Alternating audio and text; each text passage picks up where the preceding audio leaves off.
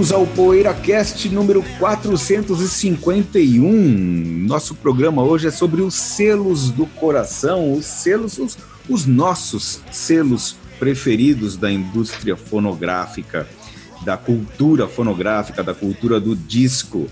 Antes, porém, este que vos fala, Ricardo Alpendre, e também Bento Araújo, José Damiano e Sérgio Alpendre, vamos fazer o nosso já tradicional quadro O que andas ouvindo, companheiro? Quem quer começar tradicionalmente, José ou, ou não, ou José?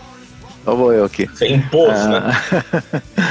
então, tô ouvindo um disco de, acho que é de 87, 80, não, 87, 88, do Zucchero, cantor italiano, esse, o Zucker é um cara curioso, assim, porque ele, ele é talvez o único artista italiano que tenha, teve trânsito entre os, uh, os maiores astros, assim, né, do, da, da, da, música, música pop, né?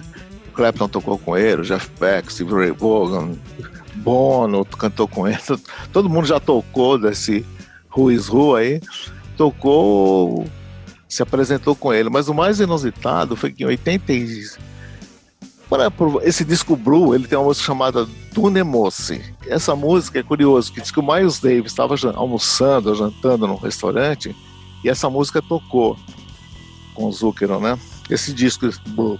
Aí o Miles gostou muito da coisa e falou: Meu, quero gravar com esse cara.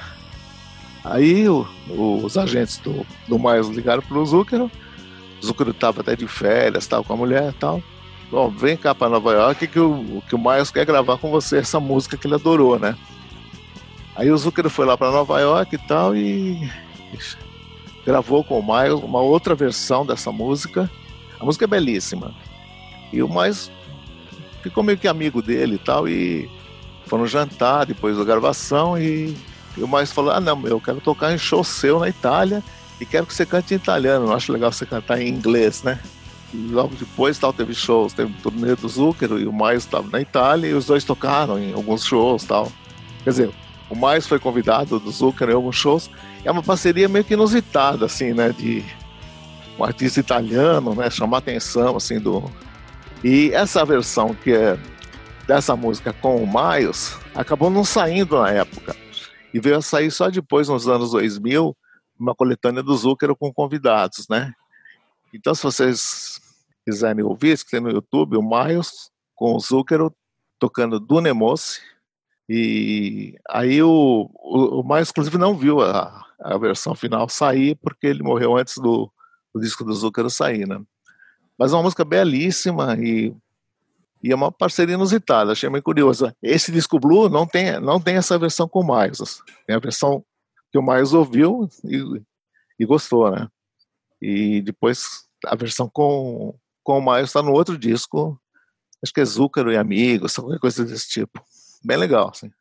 Legal. Bom, eu vou. Quero saber o que eu estou ouvindo? Reouvindo, por causa do aniversário de 40 anos do Back in Black, recente, né? No último dia 25 de julho. Estou reouvindo os ACDC a partir das edições originais australianas dos primeiros álbuns, né? Que gosto muito e há muito tempo não ouvia, então estou reouvindo. E assim, eu sempre tive como os meus discos preferidos, sempre não, mas há muito tempo, os discos preferidos o Highway to Hell e o Dirty Deeds Done, Dirty Deeds Done Dirt Cheap. E aí tem um pouco de diferença, né? Tem uma música do Dirty Deeds é, que não é do, do Dirty Deeds original que a gente veio a conhecer, que não é do Dirty Deeds, que não está. E tem música do, do que a gente veio a conhecer, que na verdade é do TNT, no caso da música Rocker. Então aí vem o álbum TNT disputando essa preferência com o Dirty Deeds Dirt Cheap. Então muda um pouco a, a hierarquia dos melhores discos do ACDC para mim. E lembrando que o Led Zeppelin Rock também tem um tracklist um pouquinho diferente daquele que conhecemos internacional, que chegou a sair no Brasil também, mas é, ressignificando também algumas coisas, inclusive constatando que eu nunca tinha percebido que esses discos do, do ACDC é, pós Fly on the Wall, né? Não são tão ruins assim. Inclusive o, o, o, Fly on the Wall, que eu achava os discos já péssimos, perdem muito. Acho que já não perdem tanto assim, sabe? O problema desses discos é, é tudo aquilo que veio antes mesmo, que é, que é que é onde eles formataram o que, viria a ser o trabalho dele, e é realmente uma repetição, mas é uma repetição muito legal, muito bem feita. Então, se a gente deixa um pouco de lado o fato de que é tudo igual ao que eles já fizeram antes, é, o que acontece é que continua havendo ótimos riffs e alguns bons refrões ou refrãos, né? Como dizem que o certo é refrão, Mas não sei. Eu nunca achei fracos os discos pós Fly, Fly on the Wall. É, eu achava. O eu Steve Upper Lip eu acho bem legal. Aí é que tá. Aí é que tá. É, esse já eu já acho que como se, já achava que era como se fosse um ressurgimento e agora eu mudei um pouco de opinião. Eu acho que, que o, esse que está nesse miolo aí pós Rock in Rio, né? É, é, tudo tudo legal assim, tudo digno de ouvir. Bom, vou lá então. Vai lá, Bentão. É, bom, queria falar de algumas despedidas aí, né? Infelizmente estamos passando esse momento difícil aqui, todos nós, né? Com a pandemia e tudo mais, essa coisa maluca. A gente ainda não conseguiu entender direito. E estamos tendo despedidas aí de ídolos, né? Pessoas que a gente curte, pessoas que a gente conhece, inclusive também até de publicações, né? Então eu queria primeiro falar da morte do Peter Green, né, que até deu no Jornal Nacional, a gente estava comentando isso uhum. em, em, off aqui, que maluquice, né? A gente fez aquele programa comentando, né, quem que a gente achava que músico que morreria e seria citado no Jornal Nacional. Não que isso importe muito para a gente, mas enfim, né? E o Peter Green deu, a gente ficou surpreso. A, é, a gente nem assistiu, né? Um amigo mandou pelo, pelo WhatsApp para a gente, mas foi inusitado, né? Um grande músico, um grande guitarrista, um cara que essa escola do feeling, né? Essa coisa do blues mesmo, que aprendeu no blues, né? De uma nota te derruba. Tantos caras bons que fazem isso e o Peter Green certamente era um deles, né? Então, ouvindo a discografia, ouvindo carreira solo, o disco que ele gravou com os Blues Breakers, né? O Hard Road com o John Mayer, fantástico, né? Então, eu estava repassando a carreira dele, do Peter Green, e estava também lendo e relendo as edições que eu tenho da Q e da Kerrang, né? Duas revistas britânicas que deixaram de existir em sua versão impressa também, né? A Kill, depois de 34 anos, lançou seu último número agora. E a Kerrang ia fazer 40 anos o ano que vem, né? E, cara, pararam de existir, né? Eu já presumi um pouco isso, né? Com a pandemia, você não tem mais a banca de jornal, o ponto físico de venda dessas revistas, só acaba dependendo das assinaturas e essas duas publicações legais, bacanas, aí, que tanto a gente aprendeu com elas, né? acabaram sucumbindo aí, deixando de existir no formato impresso, né? Então é um momento de adaptação de realidade, é aquilo lá que o nosso querido Márcio AB sempre fala, né?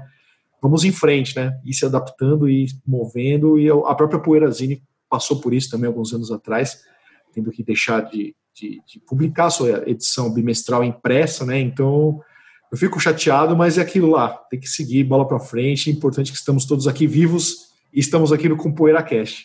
É verdade. E aí? Agora sou eu, né? É você.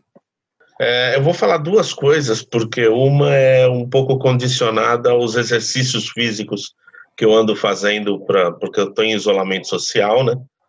É, e eu acabo fazendo alguns exercícios para compensar a falta das andanças que eu gosto tanto de fazer. E durante esses exercícios eu gosto de botar um hard rock, um AOR, a hora autoajuda, muito bacana, né? É, é bacana porque é aeróbico e tal. E aí acabei, o que, que você vai pegar o Panda?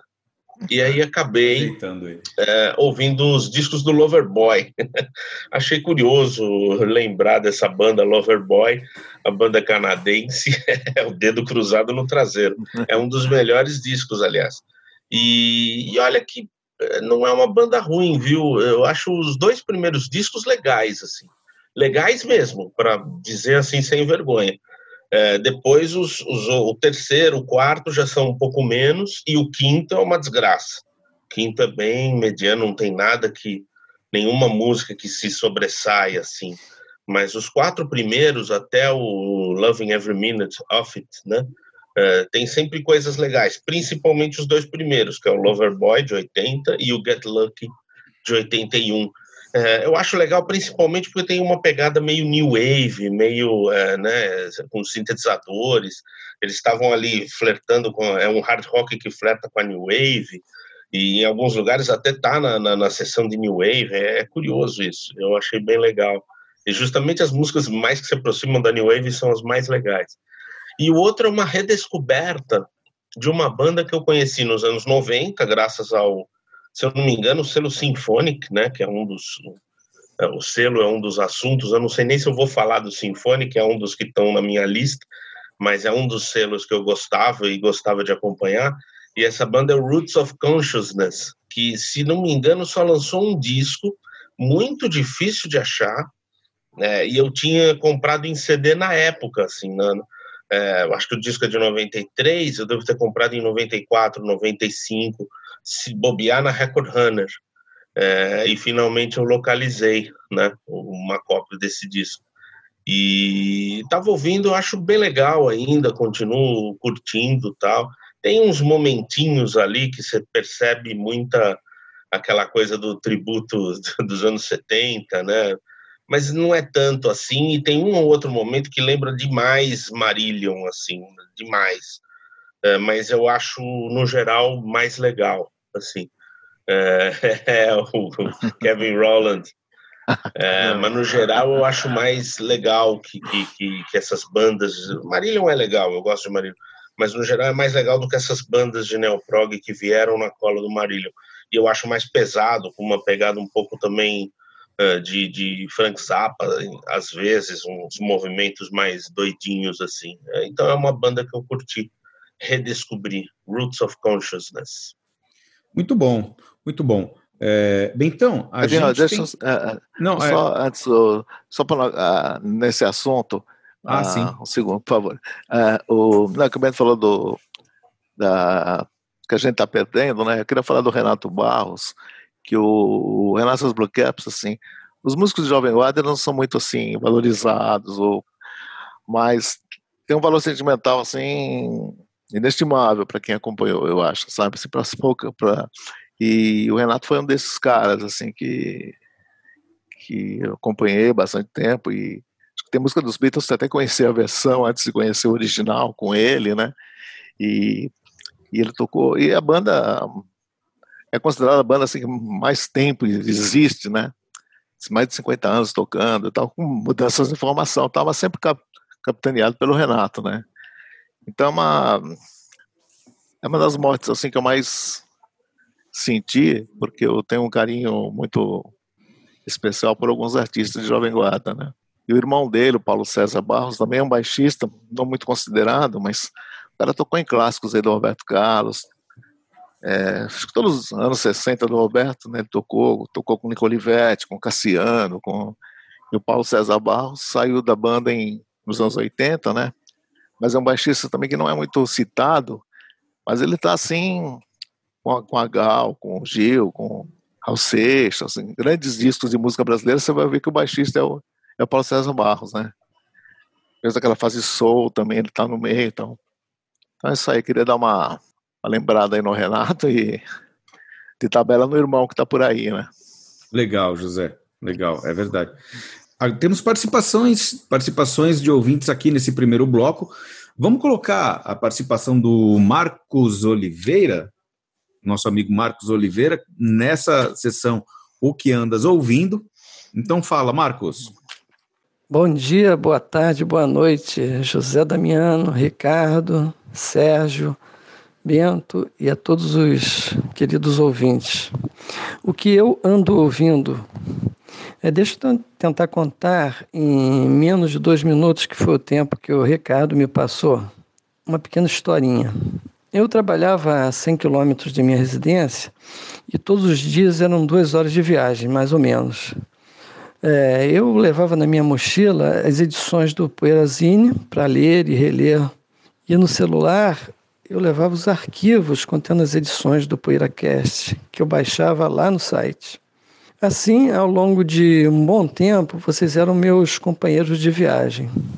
Tornaram-se meus amigos musicais, conforme eu gosto de me referir. Eu estou citando esse pequeno fato só para dar a vocês a, a dimensão de quão importante para muitos é o trabalho que vocês fazem. É um bate-papo entre amigos em que nos sentimos parte de uma comunidade. Isso é muito importante, ainda mais nessa época que estamos vivendo. É, nessa minha primeira participação, eu quero apenas agradecer a oportunidade que vocês nos dão e pedir aos ouvintes, aos queridos amigos ouvintes, que contribuam, na medida do possível, é óbvio, para que o PoeiraCast e os nossos queridos amigos possam continuar a nos fazer companhia nesse belo bate-papo musical que só faz bem aos nossos espíritos, não é mesmo? E respondendo ao Ricardo, o que eu ando ouvindo, eu ando ouvindo PoeiraCast, é claro. um grande abraço a todos vocês e muita saúde, que é o que precisamos, né? Tchau. Tá aí, obrigado ao Marcos pela participação e também por ajudar na nossa campanha, né? Ajudar a vender o nosso peixe e manter o PoeiraCast. Agora vamos ao Hélio Yasbeck, nosso apoiador também. Hélio Yasbeck, fala Hélio, o que, que andas ouvindo, companheiro? Meus amigos, muito bom revê-los. O que ando ouvindo no meio desse caos é uma ótima pergunta. E para respondê-la, eu volto lá para metade de março, quando paramos em casa, e Samantha me sugeriu: vamos ouvir os CDs em ordem alfabética. Na hora eu neguei. Na hora eu neguei e falei que não ia dar certo isso, porque só para vencer o B, só para vencer o Dylan, já iam uns dois, três meses. Imagina que a quarentena ia durar isso tudo, né? Putz. Pois é, eu acho que o, o, o nosso amigo onisciente Dylan ouviu e logo no meio da quarentena ele me solta o Hogan How the Ways, que comprei e chegou aqui há pouco tempo. Que belo disco. O, o, depois daqueles, daqueles dois discos bancando um crooner a la Rod Stewart, o Dylan voltou para aquela boa época do Time Out of Mind, lançou um belo disco, belos arranjos, letras críticas, um senhor trabalho numa bela edição dupla. E como Dylan puxa Dylan, eu aproveitei esse tempo aqui para revisitar bem melhor aquele box da Rolling Thunder Review de 75, com todos ou quase todos os shows ali e vejam só, falando em atualidades, a música que o Dylan mais cantou naquele ano todo foi Hurricane. Olha que coisa, né? Nesses tempos bicudos que nós estamos aqui, o, o eu estou ouvindo duas versões de Dylan, um Dylan 75 com Hurricane principalmente, e esse Dylan novo, ambas super atuais, ambas super adequadas. É isso, meus amigos, eu acelerei bastante esse áudio aqui porque eu não quero extrapolar os dois minutos. Fiz aqui o meu possível, muito obrigado, um grande abraço para todos. Espero que José Damiano esteja melhor. Cuidem-se, nos vemos numa próxima. Felicidades!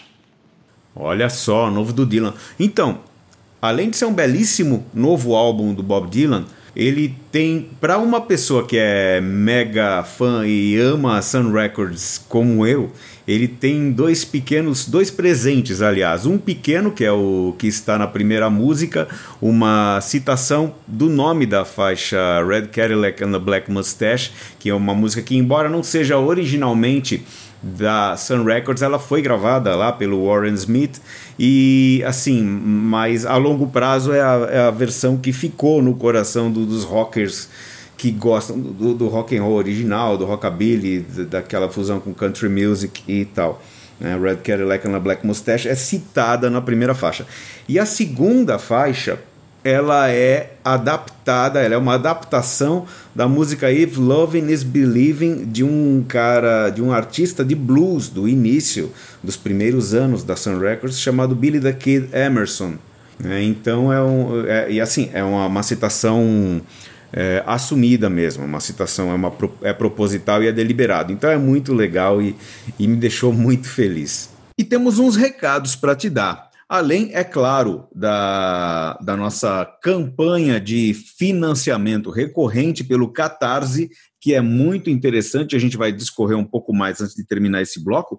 A gente quer dar um toque que, assim, o pessoal não encontra todos os episódios do PoeiraCast na plataforma, nas plataformas de streaming, Spotify, iTunes, Deezer, porque elas têm uma limitação de episódios que a gente pode deixar lá armazenados. E como o PoeiraCast realmente tem uma história já bastante longa, nem todos estão lá. Parece que é uma, é, são 300 episódios, né? Não sei se, são, se é o mesmo número em todas as plataformas, mas assim, tem um monte de episódios, os, digamos que os 300 mais recentes estão nas plataformas, né, Pentel?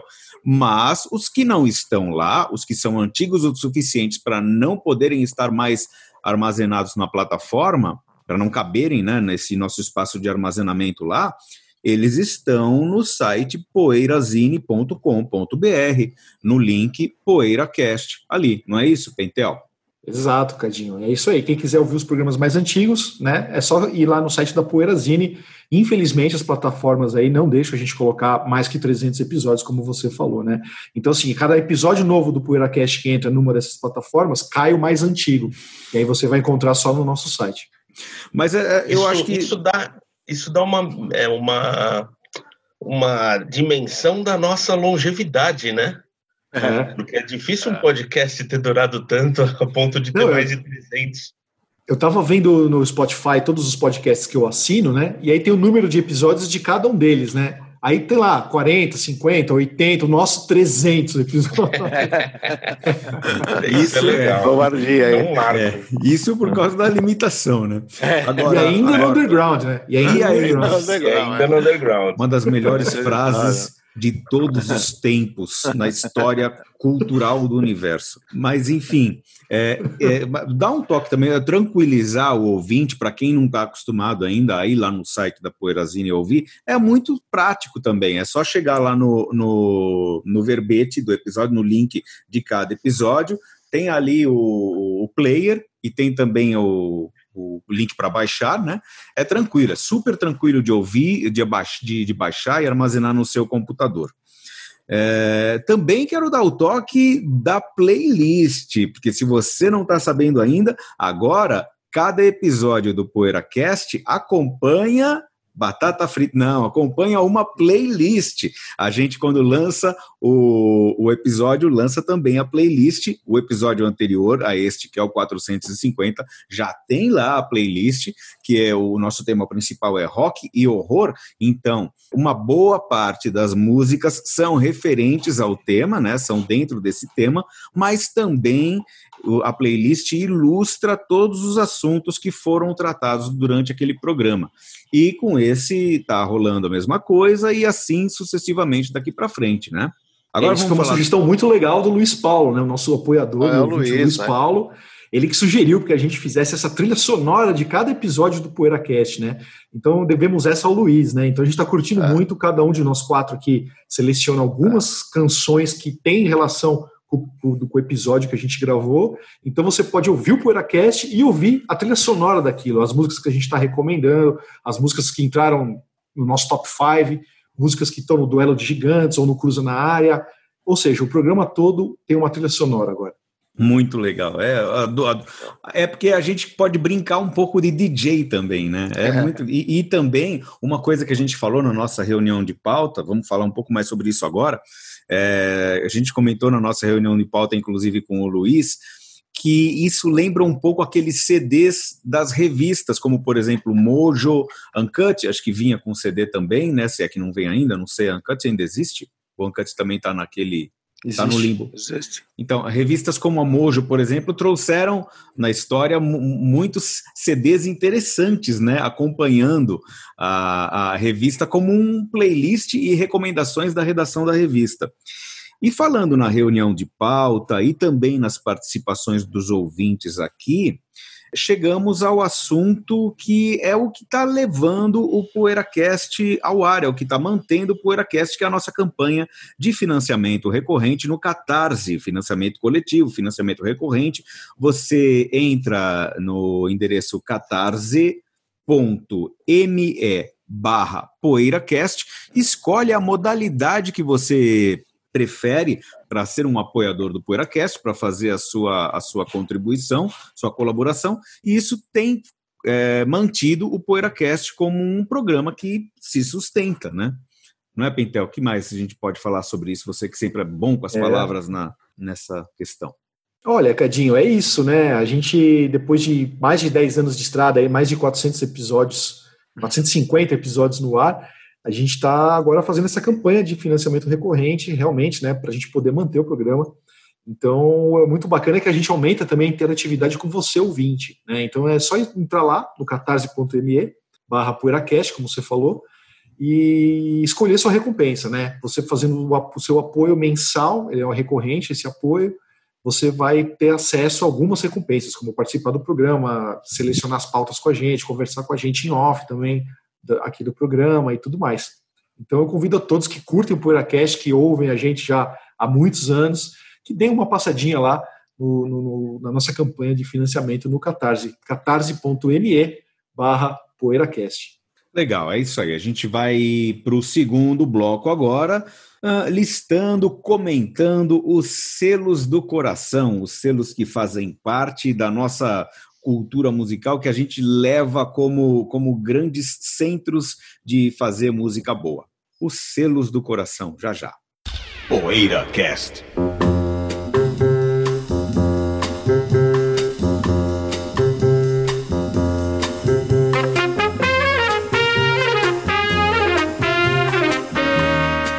Então, o bloco principal, os selos do coração. Quer começar, José, a listar, a comentar aí? Vou, vou começar. Mundo, ah, um, a gente vai fazer aquele esquema de rodízio que a gente tem feito em programas desse tipo, né? E eu acho que é livre para todo mundo comentar aí o, o, particularidades do selo que o coleguinha escolheu. Tá. Bom, eu vou começar com a Threshold. Não sei se eu falei certo, se não falei, me corrijam é, que é a gravadora, que é a gravadora não, que é uma uma situação muito, acho muito maluca essa história, porque o, o Blues foram contratados pela Deran para gravar um disco é, como orquestra sinfônica, né, London Festival, é, sobre uma obra de Dvorak. E já, já é uma coisa estranha, porque eles tinham alguns compactos só, e e já coube a eles essa responsabilidade e tal. E eles gravaram o, o já.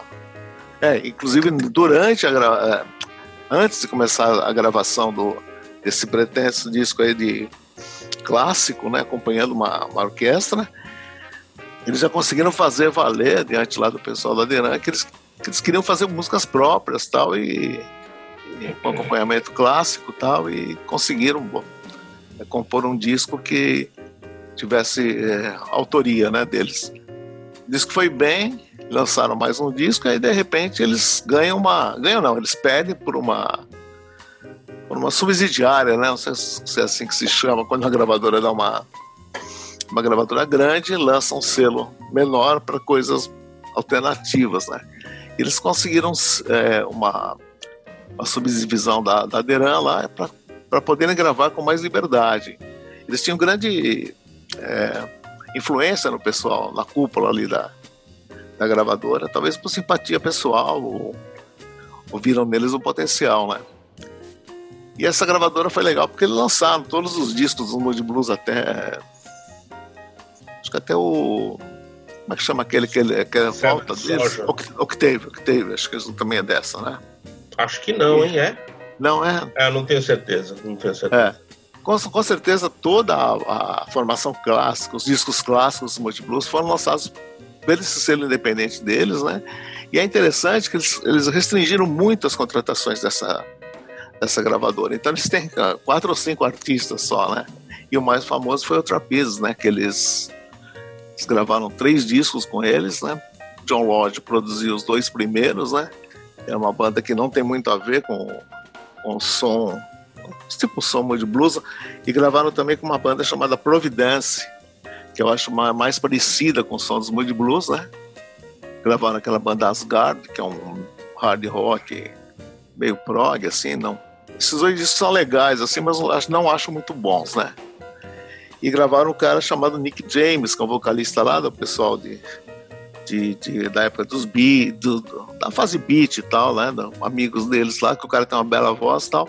E bom, em resumo, essa gravadora que eu, eu destaco assim pela curiosidade eles já terem conseguido uma subsidiária, uma sem muito sem muito currículo para tanto, né?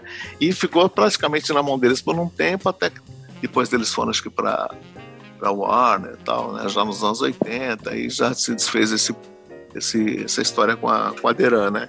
E a Deran também tinha, tinha a Deca, né? Que lançou muita gente, né? Também outra subsidiária da Deran que lançou muita gente, né? Tipo, é, o, a Deca tinha o Cat Stevens, o Tennis After, e muita gente desse tipo, né? Engraçado que eu sempre achei que fosse o contrário. A, a Deran era uma subsidiária da Deca.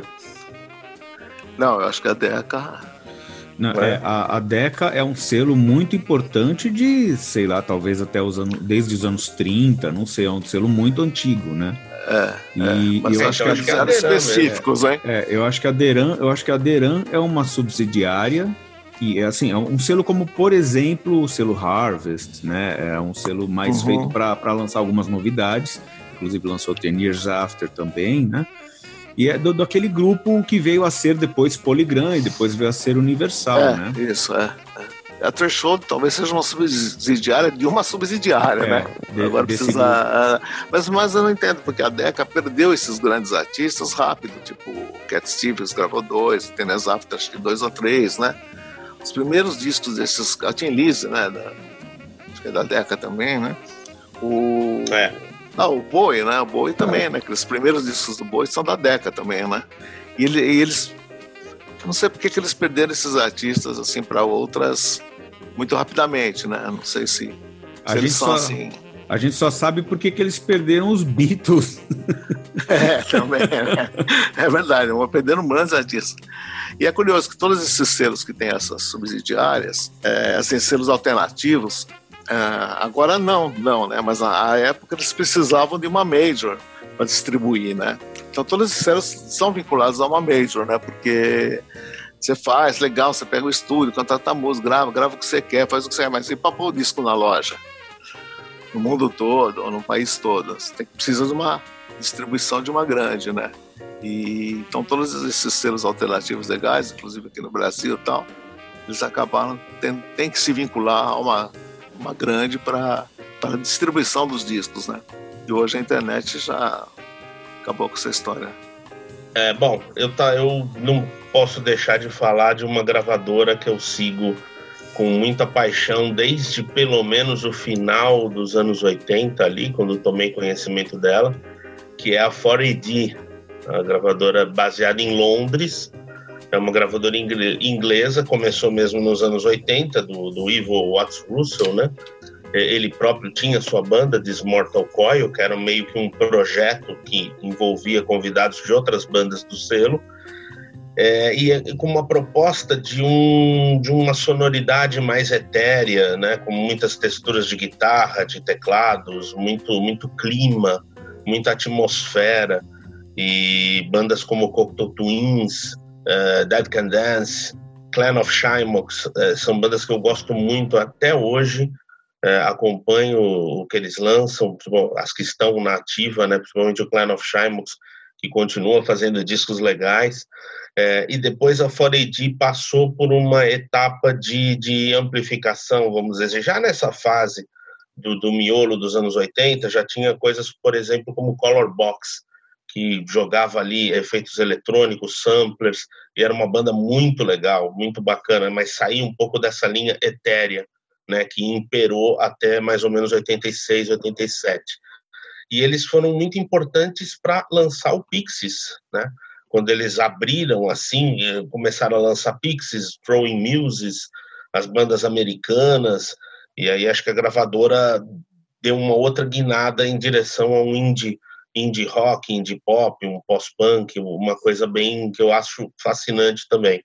Então, o que me, me espanta é essa, vamos dizer assim, a curadoria né, do selo 4AD, porque seja em qual estilo eles estão trabalhando, eles pegam coisas muito boas. Eu lembro no final, do, no começo, na virada dos 80 para os 90, também tinha Ultra Vivid Scene, é, que era uma banda super legal, era uma banda de um homem só, né? Ele fazia um monte de, tocava um monte de instrumento, é, manipulavam um monte de eletrônicas ali e era muito legal assim. Então acho que é uma banda bem uma, um selo bem bacana. Lançou acho que se não me engano Bauhaus também no começo. é DD, é, agora eu não lembro se é o DD ou é só aquele disco solo do Matt Johnson, mas enfim, as principais são Cocteau Twins, o carro-chefe, né? Cocteau Twins, This Mortal Coil e o Dead Can Dance. E depois abriram para Pixies, Throwing Muses, uh, Ultra Vivid Scene e outras bandas ali mais para o final dos anos 80 que eu também gosto muito. Ah, e o Clan of Shymox também é muito importante, porque o Clan of Shymox foi, é, levou essa sonoridade etérea, meio gótica, para as pistas de dança, né? Então, os seus primeiros discos, principalmente, depois ficou dançante demais, já saiu um pouco do gótico, foi muito para as pistas, foi muito para a onda eletrônica da época e depois voltou para o gótico. Uh, nos anos 90, eles voltaram a fazer, mais para o final dos anos 90, eles voltaram a fazer discos mais de, de gótico, assim, ainda que continuam dançantes e tal mas é uma banda que eu gosto muito. Então eu fico com esse selo para iniciar, que é um selo que eu acompanho já puta, mais de 30 anos acompanhando esse selo e sempre me surpreendendo com as coisas que eu ouço ou reouço. É isso. Bom, eu vou falar de um selo que acho muito importante e que a gente conheceu já depois que ele virou um selo de abrangência universal, que é a Atlantic Records. Ah, as nossas gerações é, conheceram o, AC, o Atlantic, como, por exemplo, eu com o ACDC, como o selo do ACDC. Depois vinha conhecer também como o selo do Led Zeppelin. Muitos conheceram é, principalmente com o Led Zeppelin, né? É, e com outras bandas do rock dos anos 70, dos anos 80. Curiosamente, falei duas bandas não americanas, que é depois que o selo virou mais universal, é, universal nesse quesito, né, de abranger todos os estilos. É, bandas de, de thrash metal, inclusive, aí, anos 80 adentro, fizeram parte do selo Atlantic e tal, e de todos os estilos musicais, pop e tudo. Só que isso, essa Atlantic que conhecemos, era já uma gravadora que tinha sido comprada em 1967 pela Warner Brothers e passou a fazer parte do conglomerado enorme da Warner Brothers, tanto que no Brasil chegou a ter a, a divisão, o, o, selo, né, WEA. Não sei se só no Brasil, mas no Brasil tinha é, WEA, Warner Electra Atlantic. Depois a gente vem a conhecer com aquela série Atlantic Rhythm and Blues, que teve nas lojas durante muito tempo, as lojas de vinil, e está aí nos sebos até hoje, uma série que eu falei até talvez até mais de uma vez aqui no Que Andas Ouvindo, que conta a história da Atlantic no caso do Rhythm and Blues de 1947 até 74, da gravadora, que é uh, o estilo que originou, é o tipo de música que originou esse selo. Então a Atlantic ela foi fundada em 1947 como uma gravadora independente e ela teve no seu catálogo, no seu cast, artistas que vieram a ser importantíssimos. Né, do, do, do, Rhythm and Blues, como por exemplo veio a ter Ray Charles desde praticamente o começo da carreira dele, Professor Longhair, gente, muita gente importantíssima, Tiny Grimes, Joe Morris, Ruth Brown, a cantora, teve Styx McGee, teve The Clovers, grupos vocais como The Clovers, depois The Coasters, Big Joe Turner, teve a, a grande cantora de, de rhythm and blues, uh, Laverne Baker, que influenciou todos os cantores de rock, inclusive e principalmente o Elvis Presley, sabe? Cantores assim, e artistas, instrumentistas de, de altíssimo quilate, influenciando o, o surgimento do rock and roll.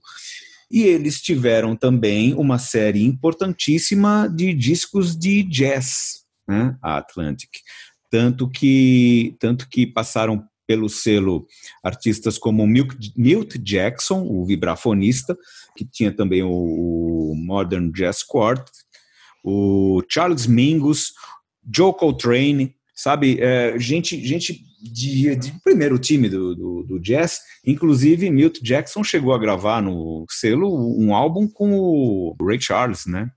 Um dos grandes caras da Atlantic, foi o executivo Jerry Wexler, que era um engenheiro de som, produtor, também virou executivo. Ele antes da Atlantic existir, inclusive, ele já era jornalista musical no, no, na revista Billboard, e ele foi o responsável por pegar a expressão rhythm and blues, que era eventualmente usada para caracterizar a, a parte do, do, mercado de música negra, uh, incentivar que esse fosse usado como o nome, inclusive, da parada de sucesso de música negra, que até então era conhecida como Race Records, é, incentivando assim a que esse fosse um nome, um nome muito mais fiel, sabe, caracterizando de uma forma muito menos segregacionista, né? discos de raça, né?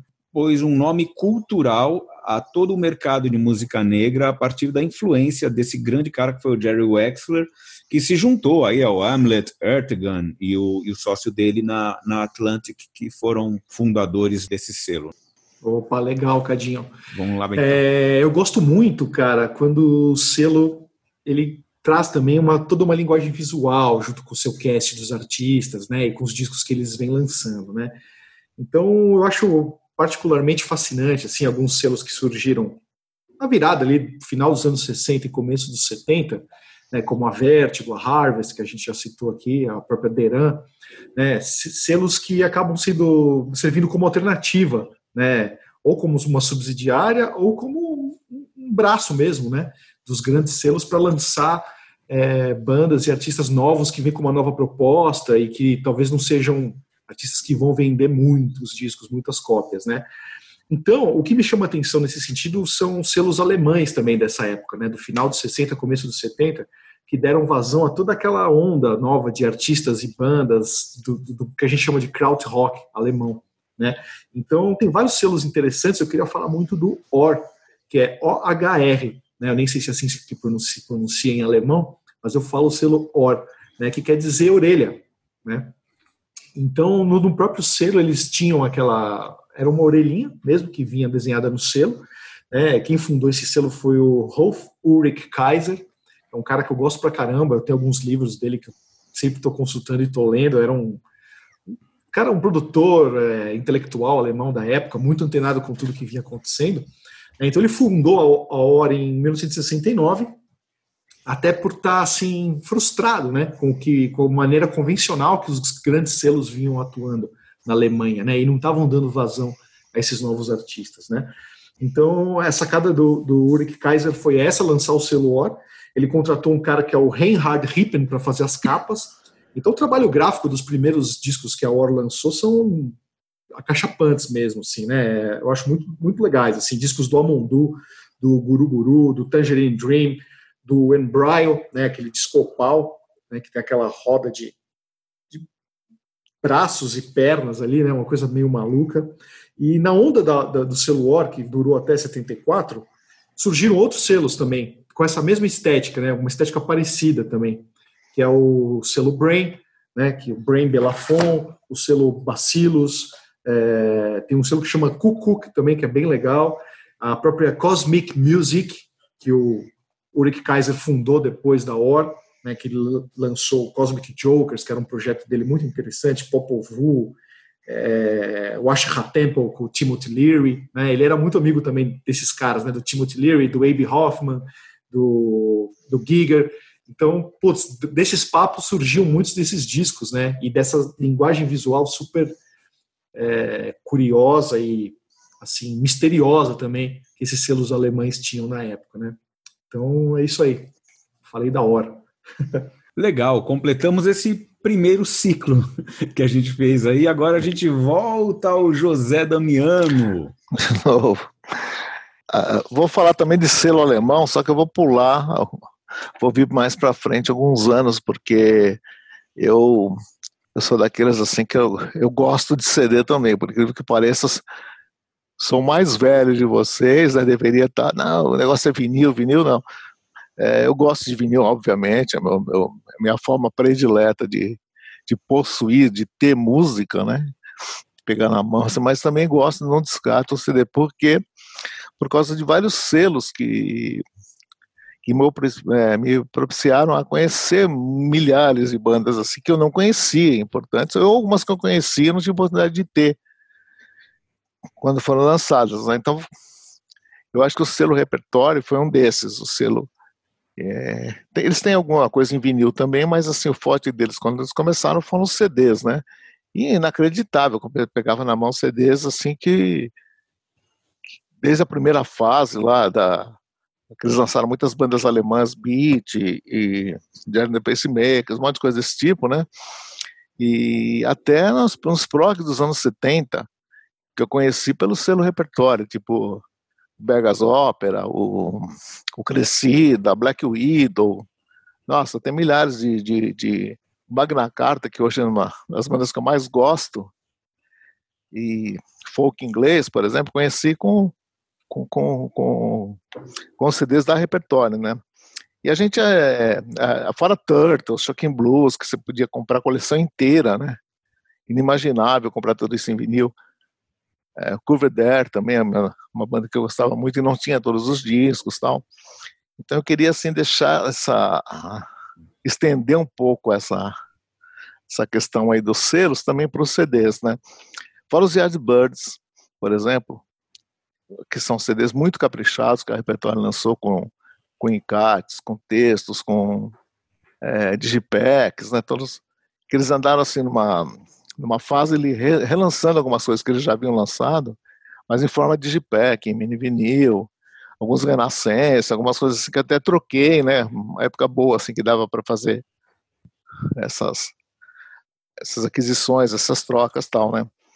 Então é um selo que simboliza assim para mim a, a a, o ressurgimento de muitas coisas que eu não é, que eu tinha ouvido que não tive poder, possibilidade de comprar à época e de conhecer milhares de coisas, né? E junto com esse selo no repertório tem a Second Battle também, que é um selo que aí me aprofundei mais no rock alemão, né? CDs ultra caprichados, um som super remasterizado com nem, sabe, não é um cisquinho assim, uma coisa que você ouve assim, você fica, nossa, como é que os caras, né? Como é que existe isso, né? Então a Second Battle para mim foi uma outra. Comprei praticamente todos os CDs da Second Battle, da Second Battle, e todos assim, com muitos encartes, com pôster, com. Então acho assim que são dois selos assim, é bem que abnegados também, porque eles não são. A Second Battle, por exemplo, é uma loja, né, na, em Berlim, chamada Pandora's Box, pequenininha e Aí você pensa, pô, os caras né, têm um baita império. Não, é uma lojinha que lançou aqueles CDs maravilhosos, tal, né? Então eu queria, assim, é, não posso esquecer de, de, mencionar essas coisas que foram muito importantes para mim, esses discos que me abriram, assim, milhares de bandas que eu não conhecia, né? E boas, assim, né? Do nível das caras que eu achava clássicas, assim, muitas delas, né? É o que coisa... seria do catálogo da Brain sem a repertório, né? Para é, é. jogar quase o catálogo inteiro, se eu não me engano, no, no, no, no, no CD e uhum. mostrar para uma nova geração, né? Inclusive é, nós, é. né? Inclusive nós, né? Era difícil achar os discos do, do Jane, não é fácil achar. Nossa. Depois acabou é. pintando, né? Até por causa ah, dos CDs. O Camping Mad também, né? Aquela banda que você não eu nunca não tive mas nem, mas nem, né, assim, nem, nem comentar em off, alguma coisa assim, uma coisa muito é, inusitada para mim. Pô, aí você pode comprar os discos todos dos caras, né? Foi assim é, uma coisa falando, maravilhosa. Falando da Brain, da Bacillus, só quem pegou a época do Sábado do Som, né, José? Nos anos 70, é, é, teve contato com essas bandas é, também, né? É. Alguma coisa, essas, né? Alguma coisa. É, a Sábado do Som é uma dessas coisas assim indecifráveis, né? De ter, ter saído aqui no Brasil e Inclusive o Nectar, né? Saiu no Brasil. Eu lembro que eu comprei os Nectars assim, virei fã do Nectar com esses discos da Sábado Som, né? É, a Importação também tinha umas coisas assim, né? Que... Mas isso foi muito. O, o Jane chegou a sair no Brasil, né? Saíram uns dois discos do Jane no Together, Brasil. né? O Together, né? É aquele que tem aquele desenho, uma moça, desenho é. todo psicodélico na capa, né? É, então, é, acabei citando uma das bandas mais fáceis, né?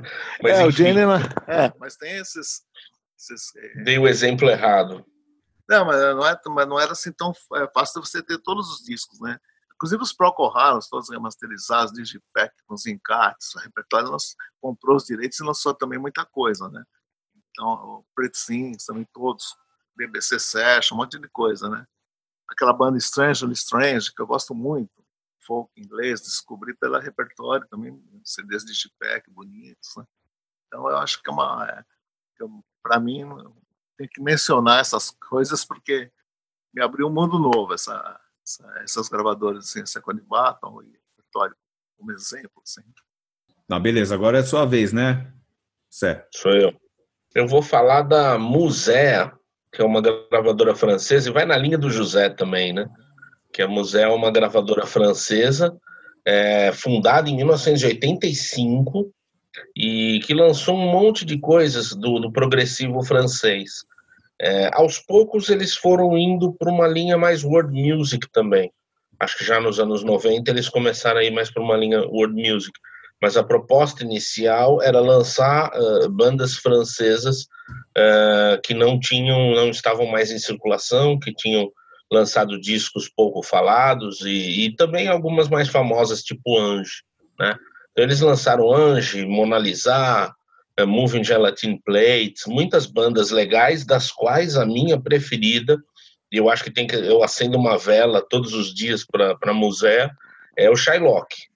Sherlock com aqueles dois discos, eu acho que são dois dos melhores discos de progressivo que eu conheço. Muitos uh, vão sacanear e falar, ah, porque são instrumentais, não tem que ouvir aquele o vocal declamatório francês, mas eu adoro também esse vocal monalizal, aquela coisa da poesia, do teatro uh, dos franceses, dos grupos franceses de progressivo. E eu acho que a Museia tem esse papel muito importante de levar adiante esse, esse, essas bandas Carpe Diem. Tem muita coisa que a Musea lançou, inclusive coisas novas, tipo coisas mais novas, né? Coisas da época da Musea mesmo, Minimum Vital, por exemplo, ou um pouco antes da Musea existir, mas já pegando uma faixa do neoprog, tipo Asia Minor, é, então o Terpandre, umas coisas bem malucas assim que eles lançavam, e que eu gostava de, às vezes, até comprar no escuro. Até que eles depois abriram demais e aí lançaram muita coisa, aí era mais complicado comprar no escuro. Mas num, num primeiro momento, você chegava lá, você via museu, você ficava olhando a capa, isso deve ser legal, né? É, é sempre na Record Runner, mais que tinha, né? Eu acho, era antes do, do é, do, do, do... Ah, no Vem 9 acho que não chegou a ter, né, José?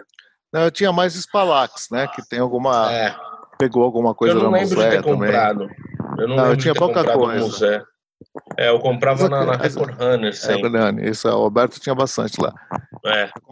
Spalax eu tinha bastante, que tem alguns títulos, acho que são em comum, uma comprou da outra, não sei. Ah, é? É, segue na mesma Spalax, linha. Assim. Spalax eu já não, eu não curtia tanto o selo, é. assim, eu achava os, os CDs mais simples. É, é verdade. Os da Musé às vezes vinham com livro, texto, contando a história é. da banda e tal. O som é barba, um... né?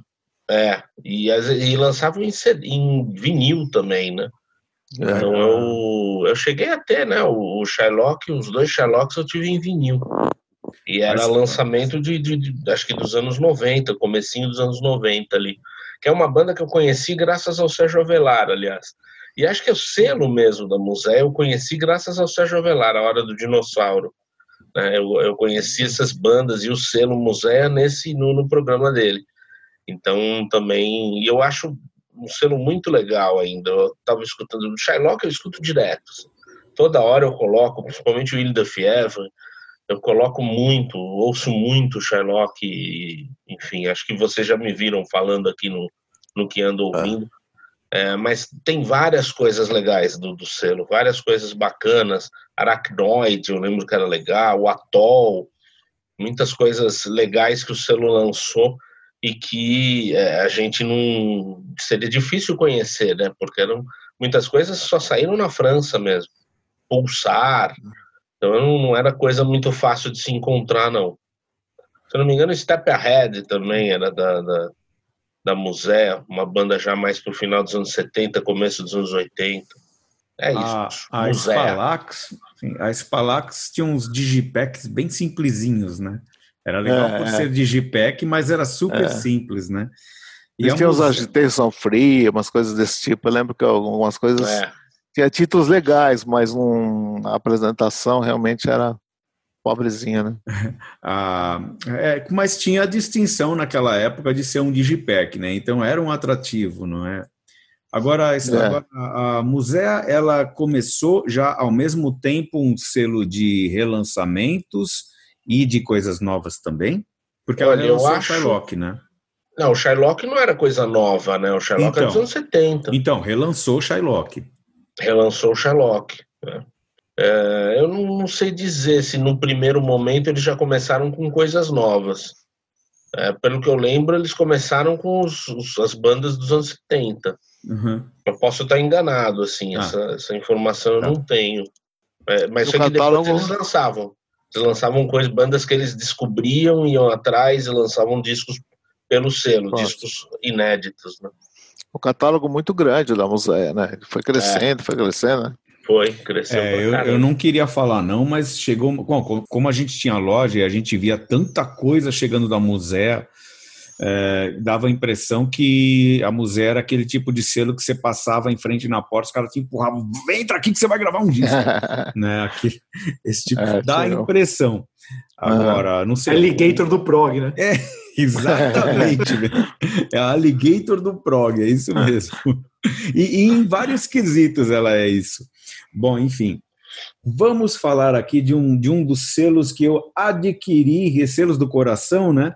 Um dos selos que eu a, adquiri para o coração depois de velho, depois de velho, que é o selo Trojan. É, como a gente provavelmente não vai fazer um, um programa sobre o selo Trojan, porque assim é, nós não somos as pessoas é, mais tarimbadas para falar sobre esse selo especificamente, para fazer um selo, para falar sobre um programa, né, sobre esse selo, eu acho que ele, ele cabe bem nesse programa, né, em que, em que tem vários selos, no caso do coração. É um selo inglês, formado, fundado por um, um cara jamaicano que foi para a Inglaterra em 1968, o Arthur Duke Reed, né? E, e o nome se refere a um, um, cara, um cara lá que, que na Jamaica ele era é uma homenagem a um cara que na Jamaica ele era o um, foi uma figura muito importante no mercado musical, é, meio que mambembe lá, que ele era apelidado de Trojan. Então, o Arthur Duke Reed, quando o Duke Reed, né, conhecido como Duke Reed, quando fundou a Trojan, ele deu esse nome em homenagem ao, ao Trojan original jamaicano ali. E um selo na Inglaterra para um mercado de pessoas que, que tinham faziam parte de uma colônia caribenha que tinha ido para a Inglaterra, tipo, coisa de 20 anos antes, né, no pós-guerra, o que era para reconstruir o que viria a, a ser a, a nova Inglaterra, com várias facetas da Inglaterra, né? Então, uma comunidade muito importante de imigrantes e seus descendentes, e assim, atingiu em cheio aquele público e também a um público de garotos da periferia, garotos do subúrbio, que passaram a ser o, o movimento original do movimento skinhead, que depois acabaria degringolando para essas facções com características de extremismo violento e tal, mas os skinheads surgiram como assim uma, uma, uma turma de, de garotos brancos ali do subúrbio de várias cidades da Inglaterra que curtiam o, o ska e o reggae feito pela comunidade, pela colônia jamaicana, colônia caribenha na Inglaterra. Então é uma cena muito importante que eles fizeram ali naquele momento, final dos anos 60 e início dos anos 70, com canções que foram regravadas por vários por vários artistas da música pop nas décadas seguintes e que veio a influenciar selos como o Two Tone, que também veio influenciar o trabalho do Clash e de várias bandas punk que tiveram que tiveram dentro dessa colônia dos excluídos socialmente, encontraram ali um link para fazer uma música de protesto toda nos anos 70. Então, o selo Trojan ele tem um papel muito importante e é um, um dos um dos assim das coisas que eu conheci recentemente em música uma das uma das coisas mais representativas. Eu recomendo a todo mundo assistir o filme uh, Rude Boy: The Story of Trojan Records e também ouvir a playlist que tem no Spotify ou nas plataformas de, de streaming em geral, além do álbum Rude Boy, The, The Story of Trojan Records, também a playlist que tem a trilha sonora e mais músicas do contexto. Então é isso aí, agora a vez do Bentão. Bom, pessoal, eu queria falar agora de um selo que eu gosto muito também, que é o Blue Note, Blue Note Records, né? Não é, não chega a ser o meu selo favorito de jazz, é um dos, mas o meu selo favorito é o Impulse, né, que a gente já dedicou um programa inteiro a ele. Então eu achei legal essa oportunidade para falar do meu segundo selo favorito de jazz, que é o Blue Note.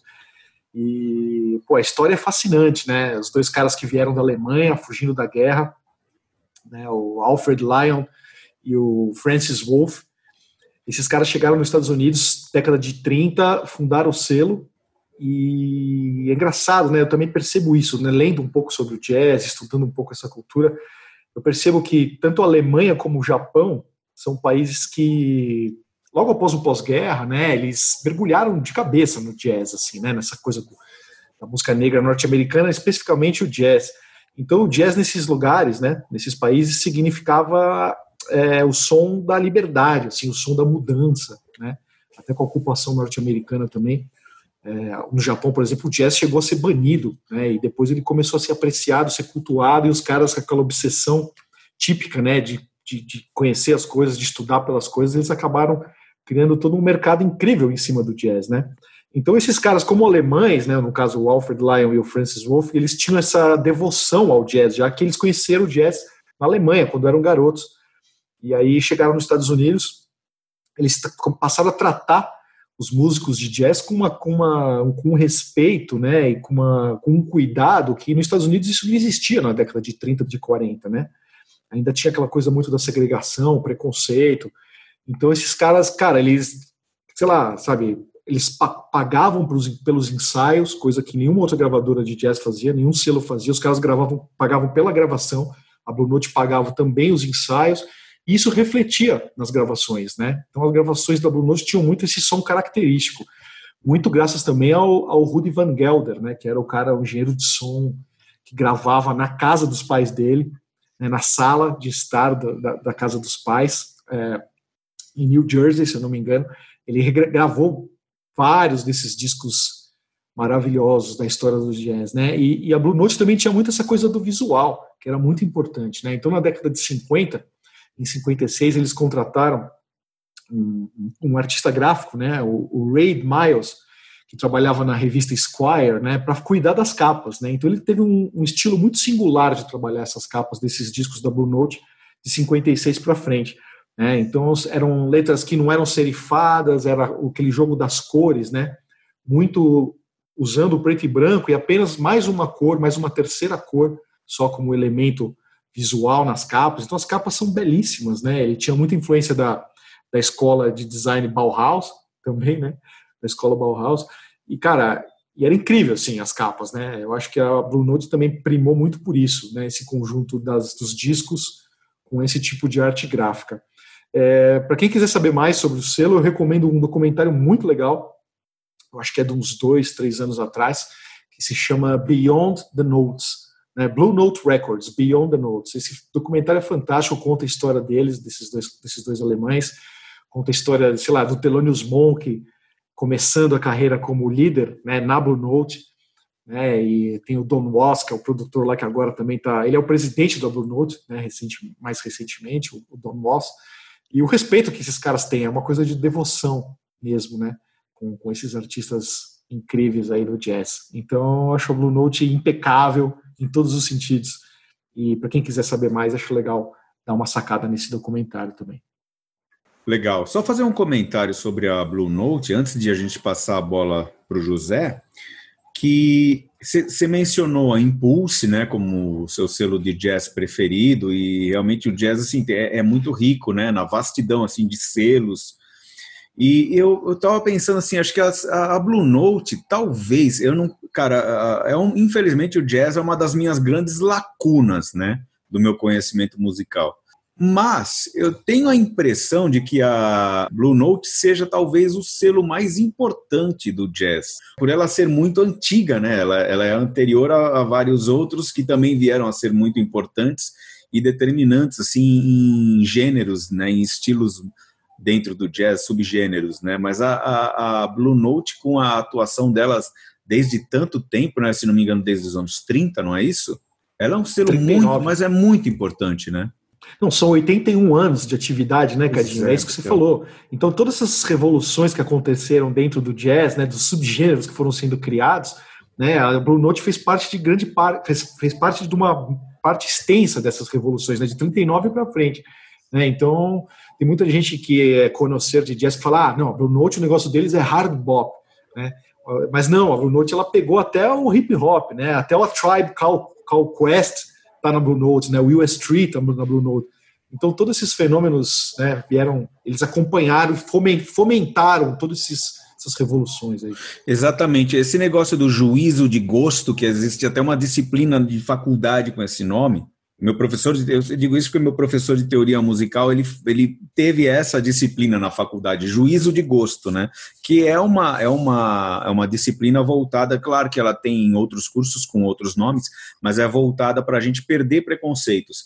E eu tinha um box da Blue Note no tempo da loja que conta os tantos anos de, de, de história que tinha Blue Note até então, 2000 e alguma coisa, e, e, infelizmente eu acabei, eu fiquei triste de vender esse Blue, é, porque é aquele tipo de quando a gente tem loja de disco, tem alguns itens que a gente gostaria de trazer para a coleção, né?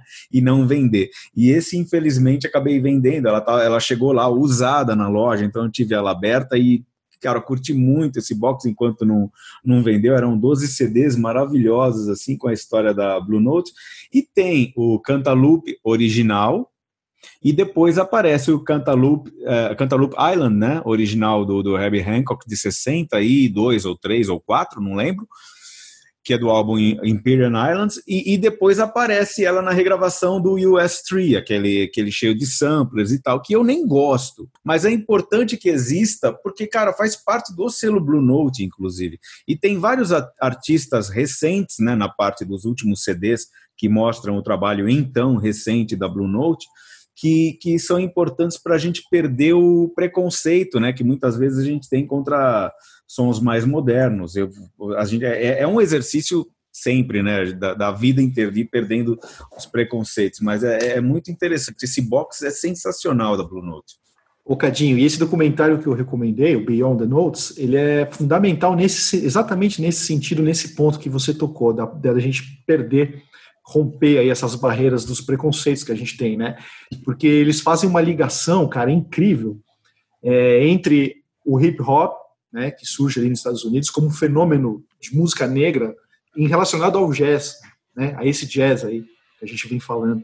Então, cara, é incrível. Você vê como tudo faz sentido, né? A coisa cultural da música negra norte-americana, uma coisa não aconteceria sem a outra, né? É uma coisa incrível. Assim, essa, esse eixo de ligação que eles montam no roteiro desse documentário é fantástico, é incrível. Você vê que tudo está relacionado e tudo tem a sua importância em sua respectiva época. Né? Verdade, verdade. Agora é a hora do José. Só, eu de só, novo, só, né? só uma é. pergunta para o Bento. Está disponível onde esse documentário? É fácil encontrar, Bento? Olha, Sérgio, foi a gravadora que me mandou, cara. Eu não sei te dizer se ele tem para assistir fácil. É a gravadora que me mandou. Foi a própria Blue Note que me mandou, eu assisti em casa. Beleza. Bom, sou eu agora, né? É. Então, dando sequência àquilo que eu, que eu já falei, do CD, papapá, indo da Alemanha para a Itália, que eu gostaria de citar a Vinyl Magic, não sei se você vai no México, a Vinyl Magic, uma gravadora de Milão, que no final dos anos 80, eles lançaram, licenciaram e lançaram alguns CDs que a gente que não gosta, eu particularmente o que eu tenho, o som está ótimo. O banco, Metamorfose, Goblin, né? Essas Osana, New Trolls. Nossa, isso me fez assim. É, eu conheci algumas bandas italianas, mas sabe, aquela ponta do iceberg que eu, eu reconheço, assim, eu, eu conheci, sei lá, tipo de sempre, né? PFM, Leorme, Banco. O New Trolls já tinha ouvido tal, mas e eles foram assim, baleta de bronze. Então a, a, a Vinyl Magic, ela, a, aquela Vecchia Locanda, que eu já tinha ouvido falar, nunca tinha ouvido, porque não tinha internet, não tinha Spotify e tal. Foi uma das gravadoras italianas que me. Hoje eu tenho muito, milhares, milhares não, vai, centenas de CD italiano, de, de, de prog italiano, graças à Vinyl Magic, e também a, a Mellow Records, né? Que a Mellow Records, ela também licenciou muita coisa e com as bandas, né, uma gravadora de, de, sede lá em São Remo, né, e elas também, entre outras coisas, né, Maxofone, o primeiro do Leorme, Campo de Marte, Apoteose, muitas bandas eles lançaram, né? E a fabulosa e incompreendida e muitas vezes criticada Karma. A Karma ela tem assim, ela tem defensores e tem detratores, né? Porque a Karma muita coisa ela não licenciou, muita coisa ela tipo crescida, por exemplo, tem pela repertório licenciado, bonitinho, e tem pela Karma que diz as más línguas que a Karma não, não, não nem tudo a Karma licenciava, né? Aquela banda Toad, por exemplo, tem um box que os caras da banda escrevem no texto, papapá, então foi tudo bonitinho, mas tem muita coisa que não. Mas eles têm uns box, eu, o que eu quero reverenciar na Karma, por exemplo, são os discos do Aria. O box do Aria, por exemplo, o Aria, depois de reouvir, muitas vezes, assim, recentemente, eu acho que talvez seja a melhor banda de progressiva de todos os tempos. É uma coisa cachapante que o Aria faz de diferente, de, é inigualável o Aria. Eles lançaram um box que, inclusive, tem o, o Che Guevara na capa, fumando um charuto e tal. Essa é uma coisa bem mal. A banda com o Che Guevara, assim, né? Que tem os três primeiros, né? Tem os e lançaram o box do Demetrio Stratos. E então eu e o Opus Avandra também, um box da Karma, que nossa, é uma banda também inusitada assim, diferenciada. Então eu acho que eu entre indas e vindas, a Karma eu acho que é uma é um selo que me abriu muito muito horizonte assim, e fora as bandas americanas e inglesas que eles lançaram, né? Então eu acho que a que vale mesmo para mim são os discos do Área que eu não conhecia, conheci nos anos 90, olha só, e hoje é a minha banda predileta de, de tudo. Eu vou falar de dois selos, já aproveitando que é o último e que eu vou ser muito breve para cada um deles. É, dois selos, mais uma vez, dos anos 80. Na verdade, um é, ainda anos 70, mas ficou mais marcante pelos anos 80, que é a Factory, é, o selo de Manchester, e que lançou Joy Division, a Certain Ratio, New Order, é, muitas Railway, Railway, Railway Children, muitas coisas ali do, do, do, do, som de Manchester, né? Que viriam depois a ser formar esse. esse eu, na verdade, eu prefiro New Order a Joy Division. Eu acho New Order uma banda mais legal. Durity Column é outro lançamento da Factory. Então é, um, é uma banda, é um selo que eu acho bem legal ali, com aquele esquema também de, de, de arte gráfica e, e, tal. E o outro é aí é o meu lado metal, é o Music for Nations, é, o selo em inglês. É, curiosamente, um amigo de um amigo nosso, meu e do meu irmão, tinha um pai que viajava sempre para a Inglaterra e trouxe vários discos importados da Music for Nation. E esse nosso amigo ganhou até alguns deles e outros ele gravou. Então a gente conheceu vários dos lançamentos da Music for Nations e assim a gente conheceu Metallica. É, na, numa época que pouca gente conhecia Metallica, né? Metallica era, tinha acabado de sair Ride the Lightning e acho que Music for Nations tinha lançado também da Mega Force o, o, o Kill Em All. E Merciful Fate, a gente conheceu tudo ali quando estava surgindo, comecinho de 84. Então a gente descobriu The Wolf junto com o Don't Break the Wolf, né, junto com o Melissa, o Ride the Lightning, o, o Kill Em All, logo que tinha saído o Ride the Lightning. Que mais, Cadinho? Acho que o Acid também, né? Eu lembro que o, que o é, Samson tinha é, um monte é, de bandas do. Você está falando nessa leva de nós conhecermos com o nosso. Nessa leva. É. Ou, ou, ou, ou, especificamente do selo Music for Nations? Não, eu estou pensando, eu tô pensando mais nessa leva que nos levou a simpatizar com esse selo. Né? Eu sei que teve, o Loudness também, Envil. o Disillusion. Envil. Envil também? Também, é, também. Eu não, Envil eu não lembrava. Com ah, hard, sim, Fire. Com, com, claro. com, na época ainda com o Hard and Heavy, talvez tenhamos demorado um pouquinho mais para conhecer o Fogged in Fire, mas o Hard and Heavy a gente conheceu logo. No, nessa... Eu acho que o Fogged in Fire também foi logo. O também? Metal on Metal que demoramos um pouco mais. Agora, o é, o Metal, Metal que é o segundo, a gente demorou um pouquinho mais. Agora, mas essa. Coisa de seis meses entre o Hard and Heavy e depois o Fogged in Fire. Agora, essa questão do essa questão do, do selo Music for Nations é interessante, porque é um selo inglês, não é? Music for Nation, é um selo inglês, né? E, e a gente conheceu é, essa leva, assim, pelo selo Music for Nation, de uma banda é, o Metallica, que é uma banda americana, virou uma das principais bandas americanas de todos os tempos, em termos de, de, de penetração no mercado, né? E o Merciful Fate, que é uma banda dinamarquesa, né?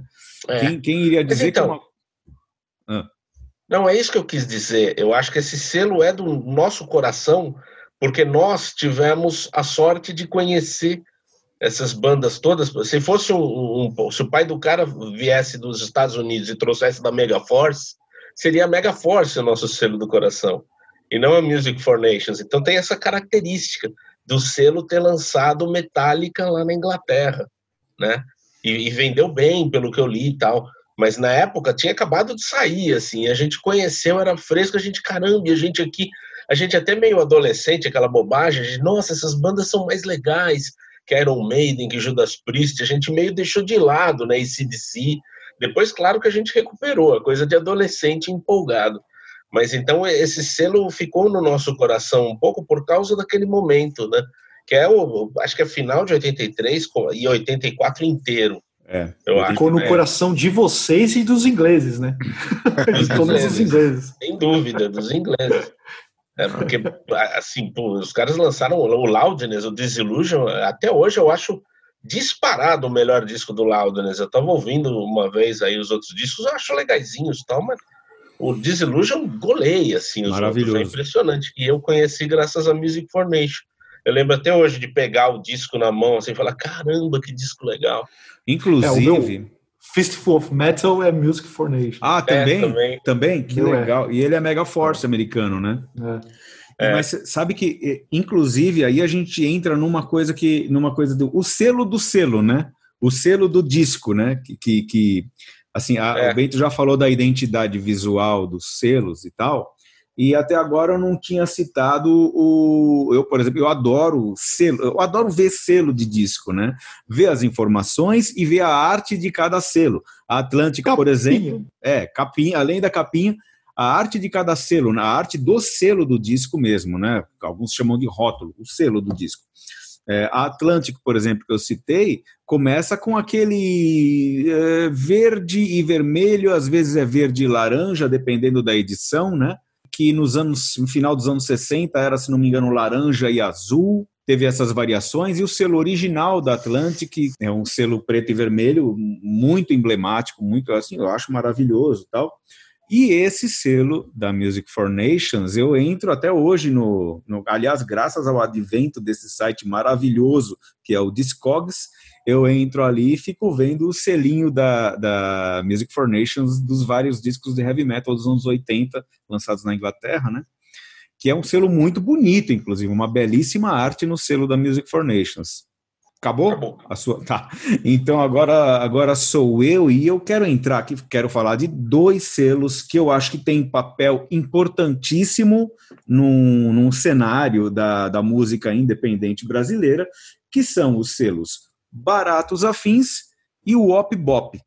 Só que eu não acho que eu seja o cara mais embasado aqui, eu não, eu não acho que eu seja mais embasado do que vocês para falar desses selos. Então eu gostaria que vocês também comentassem do, sobre esses selos. Eu vou iniciar é, mostrando só uma, só uma das múltiplas facetas desses dois selos, que são assim, são dentro de um dos meus estilos musicais preferidos, que é o rockabilly e o rock and roll original dos anos 50 e 60 como um todo. Né? Aliás, o rockabilly, no caso, é um, uma, uma, o, o, primeiro disco do revival rockabilly brasileiro, né? que é o Coqueluche, o maravilhoso, saudoso Coqueluche, do meu querido Ed Ted, pai do meu querido Luiz Ted, que lançou o primeiro o compacto chamado só Coqueluche, chamado, aliás, chamado É Rockabilly, que tem as músicas Não Beba Papai Não Beba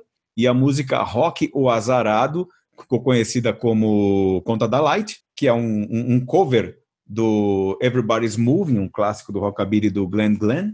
Aí depois eles lançaram o álbum Rockabilly Bop, essa banda é sensacional e, e representou um, um, um, momento muito legal no rock brasileiro, assim, sabe?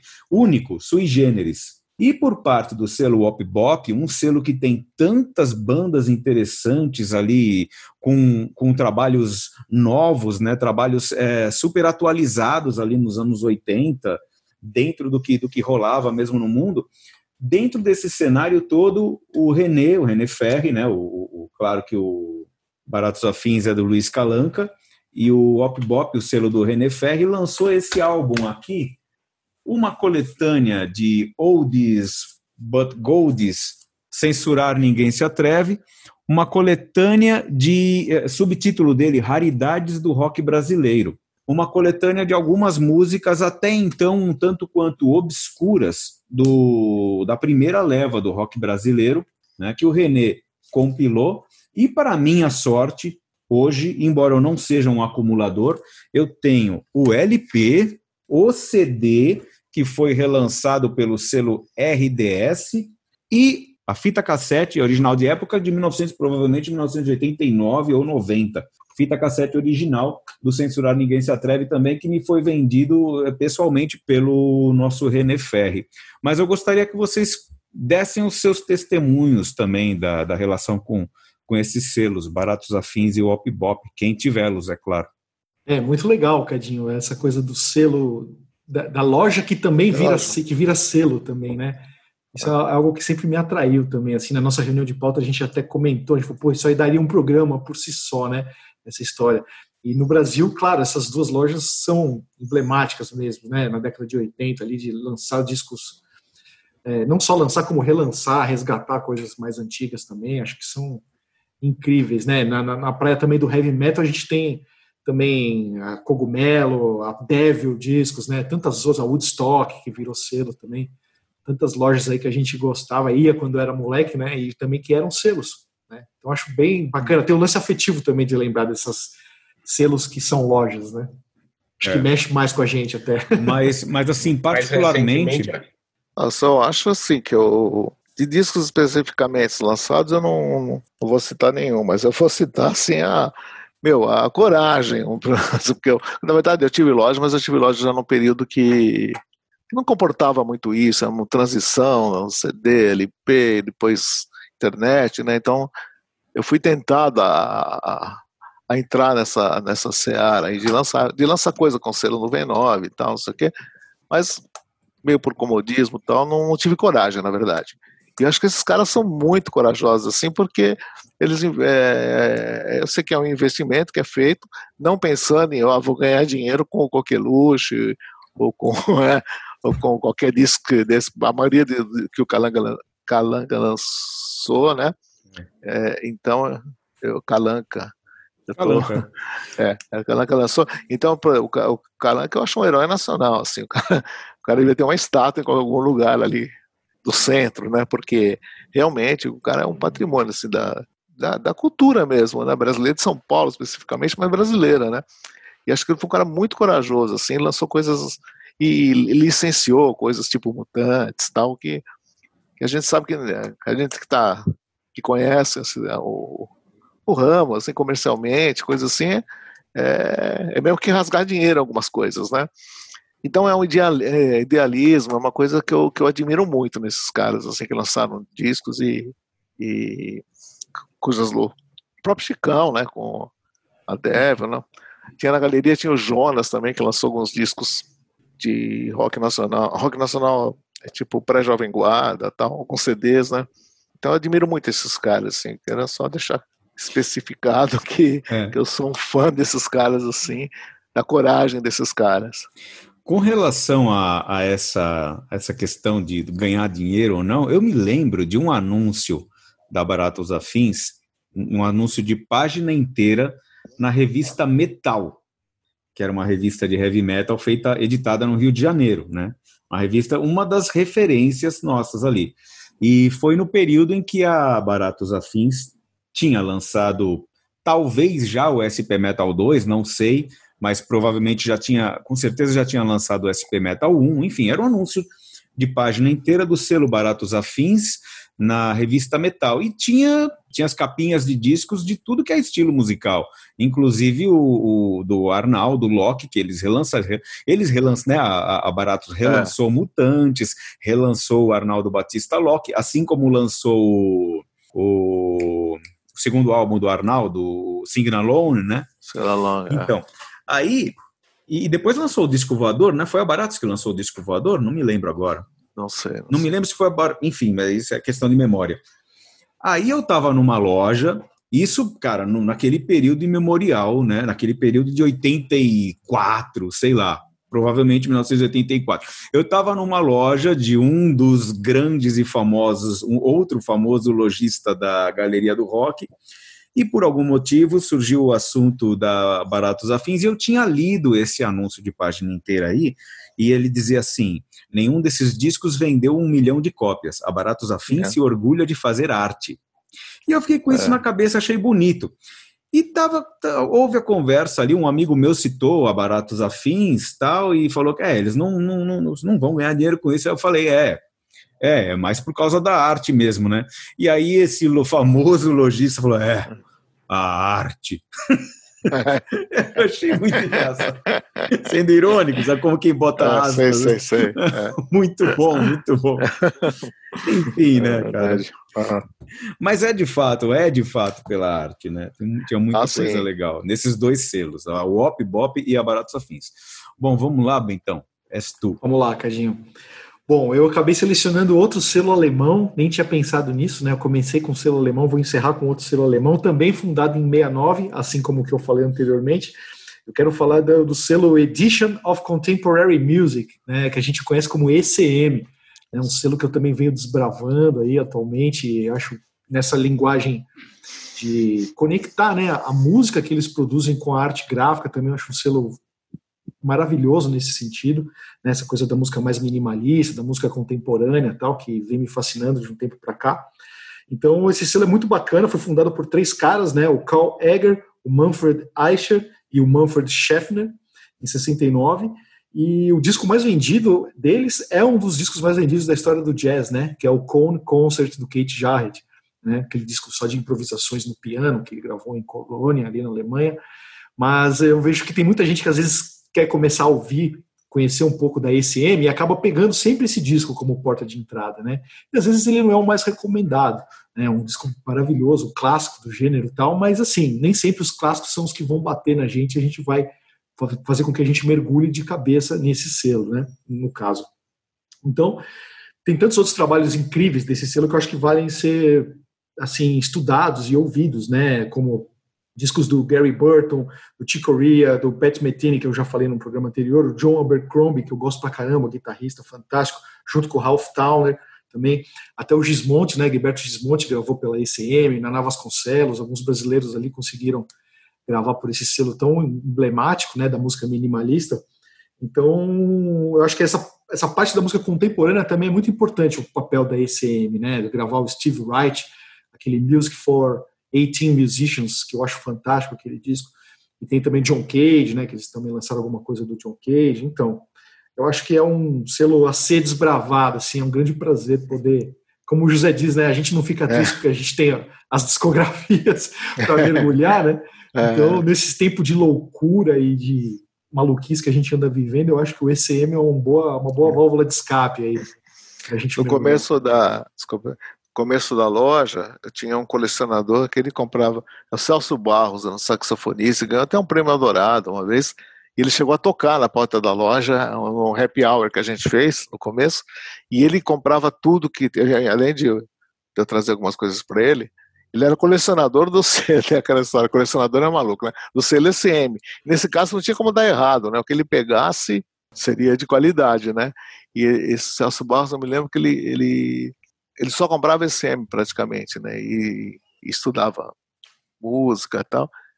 E agora eu não sei também que não era, não era fácil vender, né? E, e, e na época, assim, a gente até surpreendeu, né? Eu e o Ricardo, poxa, o cara. E ele dava aula de ECM pra gente no começo, lá, e de recomendação, e disso aqui. Mas eu não, não, não dei muita atenção, né?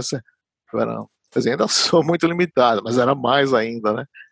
Então, não, não aprendi muito na época, mas agora, depois que você falou, vou até dar uma fuçada, que agora tá mais fácil também, né? Você não precisa é, gastar, é. sei lá, 15 dólares num CD, né? E, ela, e, eu acho legal também o método de gravação. Eu queria falar só rapidinho do método de gravação da ECM. Não, claro, não de todos os álbuns, né? Mas era uma metodologia que eles usavam que era de gravar os discos em três dias, né? Dois dias para gravar e um para mixar. Então eles costumavam, eles gravavam muitos discos na, em Oslo, na Noruega, num, num estúdio hoje acho que um tempo para cá ele chama Rainbow Studios e inclusive tem um disco do Paul, do Paul Brasil o disco Babel de 95, que é o meu preferido deles, né? Que nessa época aí, junto com o Rodolfo Streuter, tá os irmãos Nazário, o Lelo e o Zé Eduardo, e tá a Marluí Miranda cantando. Então tem essa coisa mais indígena, tal coisa bem brasileira e minimalista também que eles foram gravar lá nos estúdios da, da, da que a ECM gravava seus discos em Oslo. Né? Então esse não é, não foi lançado pela ECM esse álbum, mas foi gravado lá com aquela ambiência, com aquela, com aquela metodologia. Né? Então, o disco que eu recomendo é. muito é o Pau Brasil, Pau Brasil, o disco Babel, de 95. O Pat Metheny também tem vários discos né, pela ISM, né? que era o mais assim, acessível para é. começar. Né? É verdade isso. É uma, é uma forma bem interessante de colecionar discos sem ficar louco. Né? Colecionar é. um selo é, ou é. uma cena, né? Ou um selo ou uma é. cena. Não, mas eu vi os discos, não, né? É, Maratonar dá... os discos pelo selo é muito prazeroso, né? Também acho, também acho. Haja ócio, né? é uma forma de ócio criativo também, né? Porque. Sim, sim. Né? Agora, com isso encerramos esse nosso bloco principal e vamos para o Cruza na área, é isso? Beleza. Poeira Cast.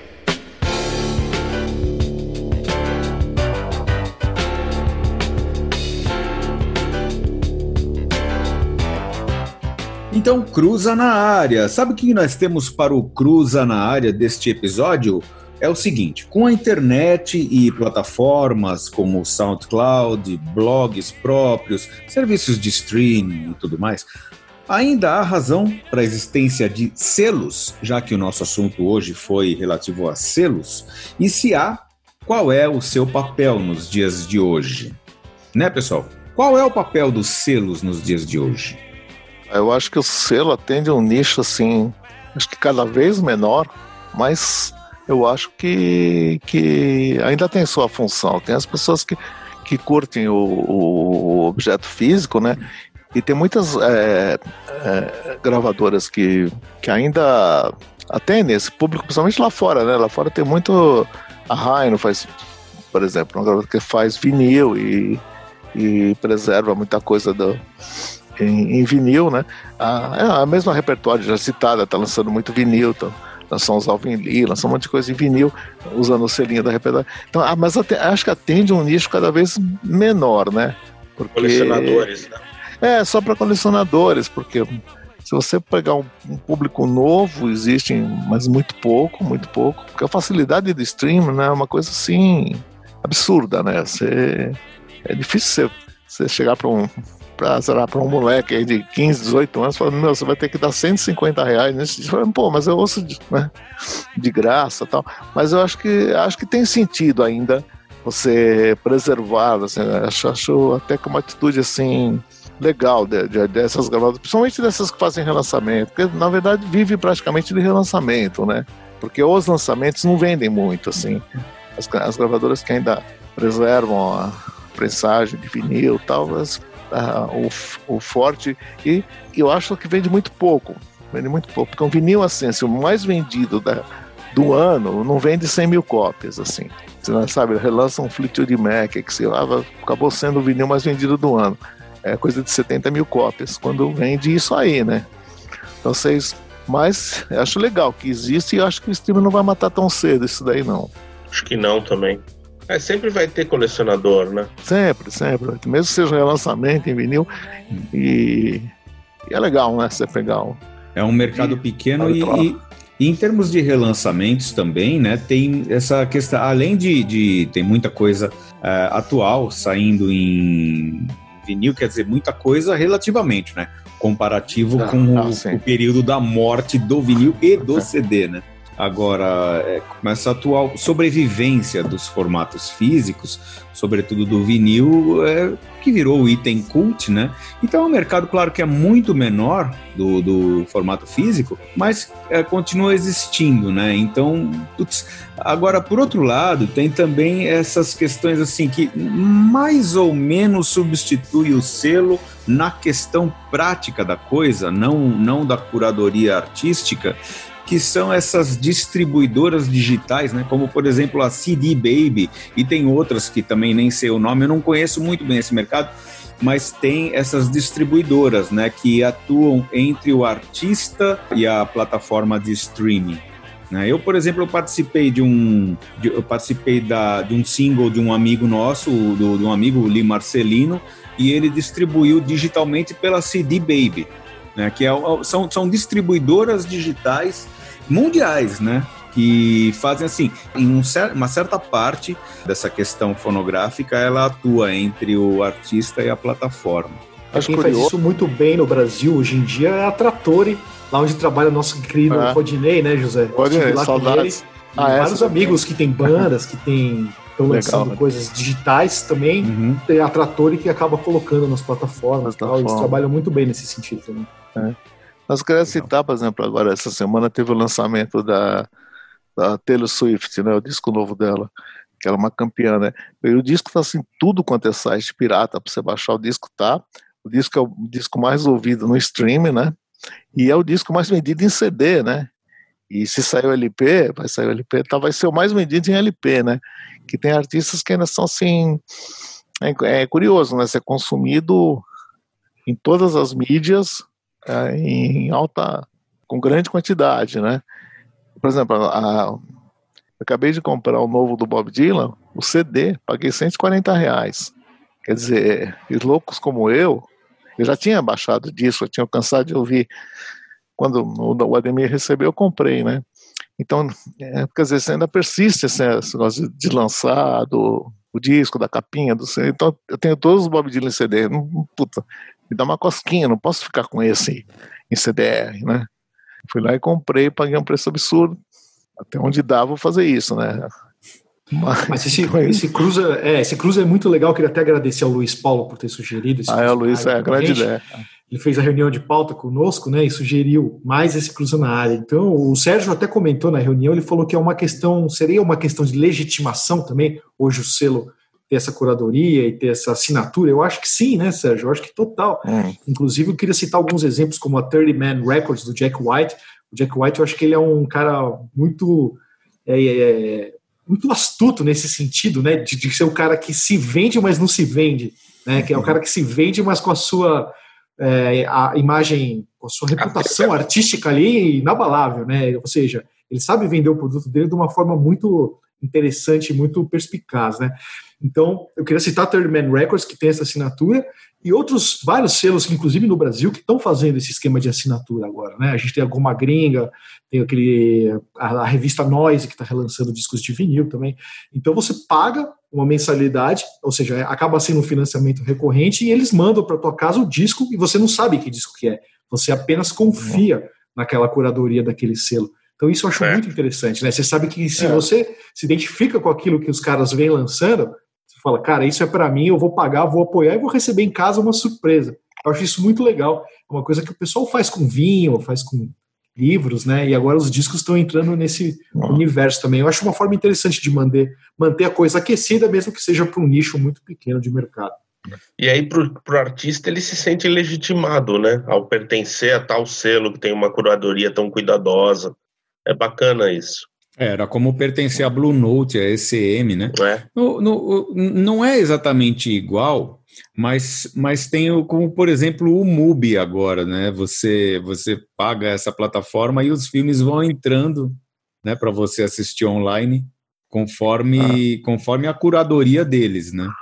Sim e tem um compromisso com, com o fato, assim, tem um compromisso com, com o que eles oferecem, de que a certeza de que vão ser filmes de qualidade artística, né? É. Bom, é isso. Nós temos ouvintes para ouvir aqui. Ouvintes para ouvir é muito bom também. Nós temos apoiadores aqui do programa para ouvir. E eu vou começar, nesse caso, com o Zózimo Fernandes. Vamos ouvir a opinião do nosso Zózimo Fernandes. Bom dia a todos os amigos do PoeiraCast. Mais uma vez, obrigado pela, pela oportunidade de participar do programa. É, bom, com relação ao tema proposto, é, se ainda há razão para a existência de selos, eu acho que infelizmente sob a ótica comercial, acho que não. Né? Até porque as plataformas de streaming, a internet, é, elas mudaram a forma de consumir e principalmente também de ouvir música. Né? Se antes nós, nós pagávamos não somente para comprar a mídia física, o LP, o CD, é, para buscar um produto para poder consumir aquele produto, não havia outra forma. Nós também, nós também gastávamos pra, na aquisição de um equipamento de alta fidelidade, né, para ter um, um, um, um, som legal em casa, é, com, com uma qualidade boa, para você perceber as nuances de todos os discos, enfim, os detalhes, as sutilezas das gravações. Hoje, como a música é feita para ser consumida em para ser ouvida em caixinhas, nessas caixinhas portáteis ou até em, em, celulares, essa preocupação deixou de existir. Então você não precisa mais ter aquele apuro todo na produção de um álbum. Porque você vai gastar com.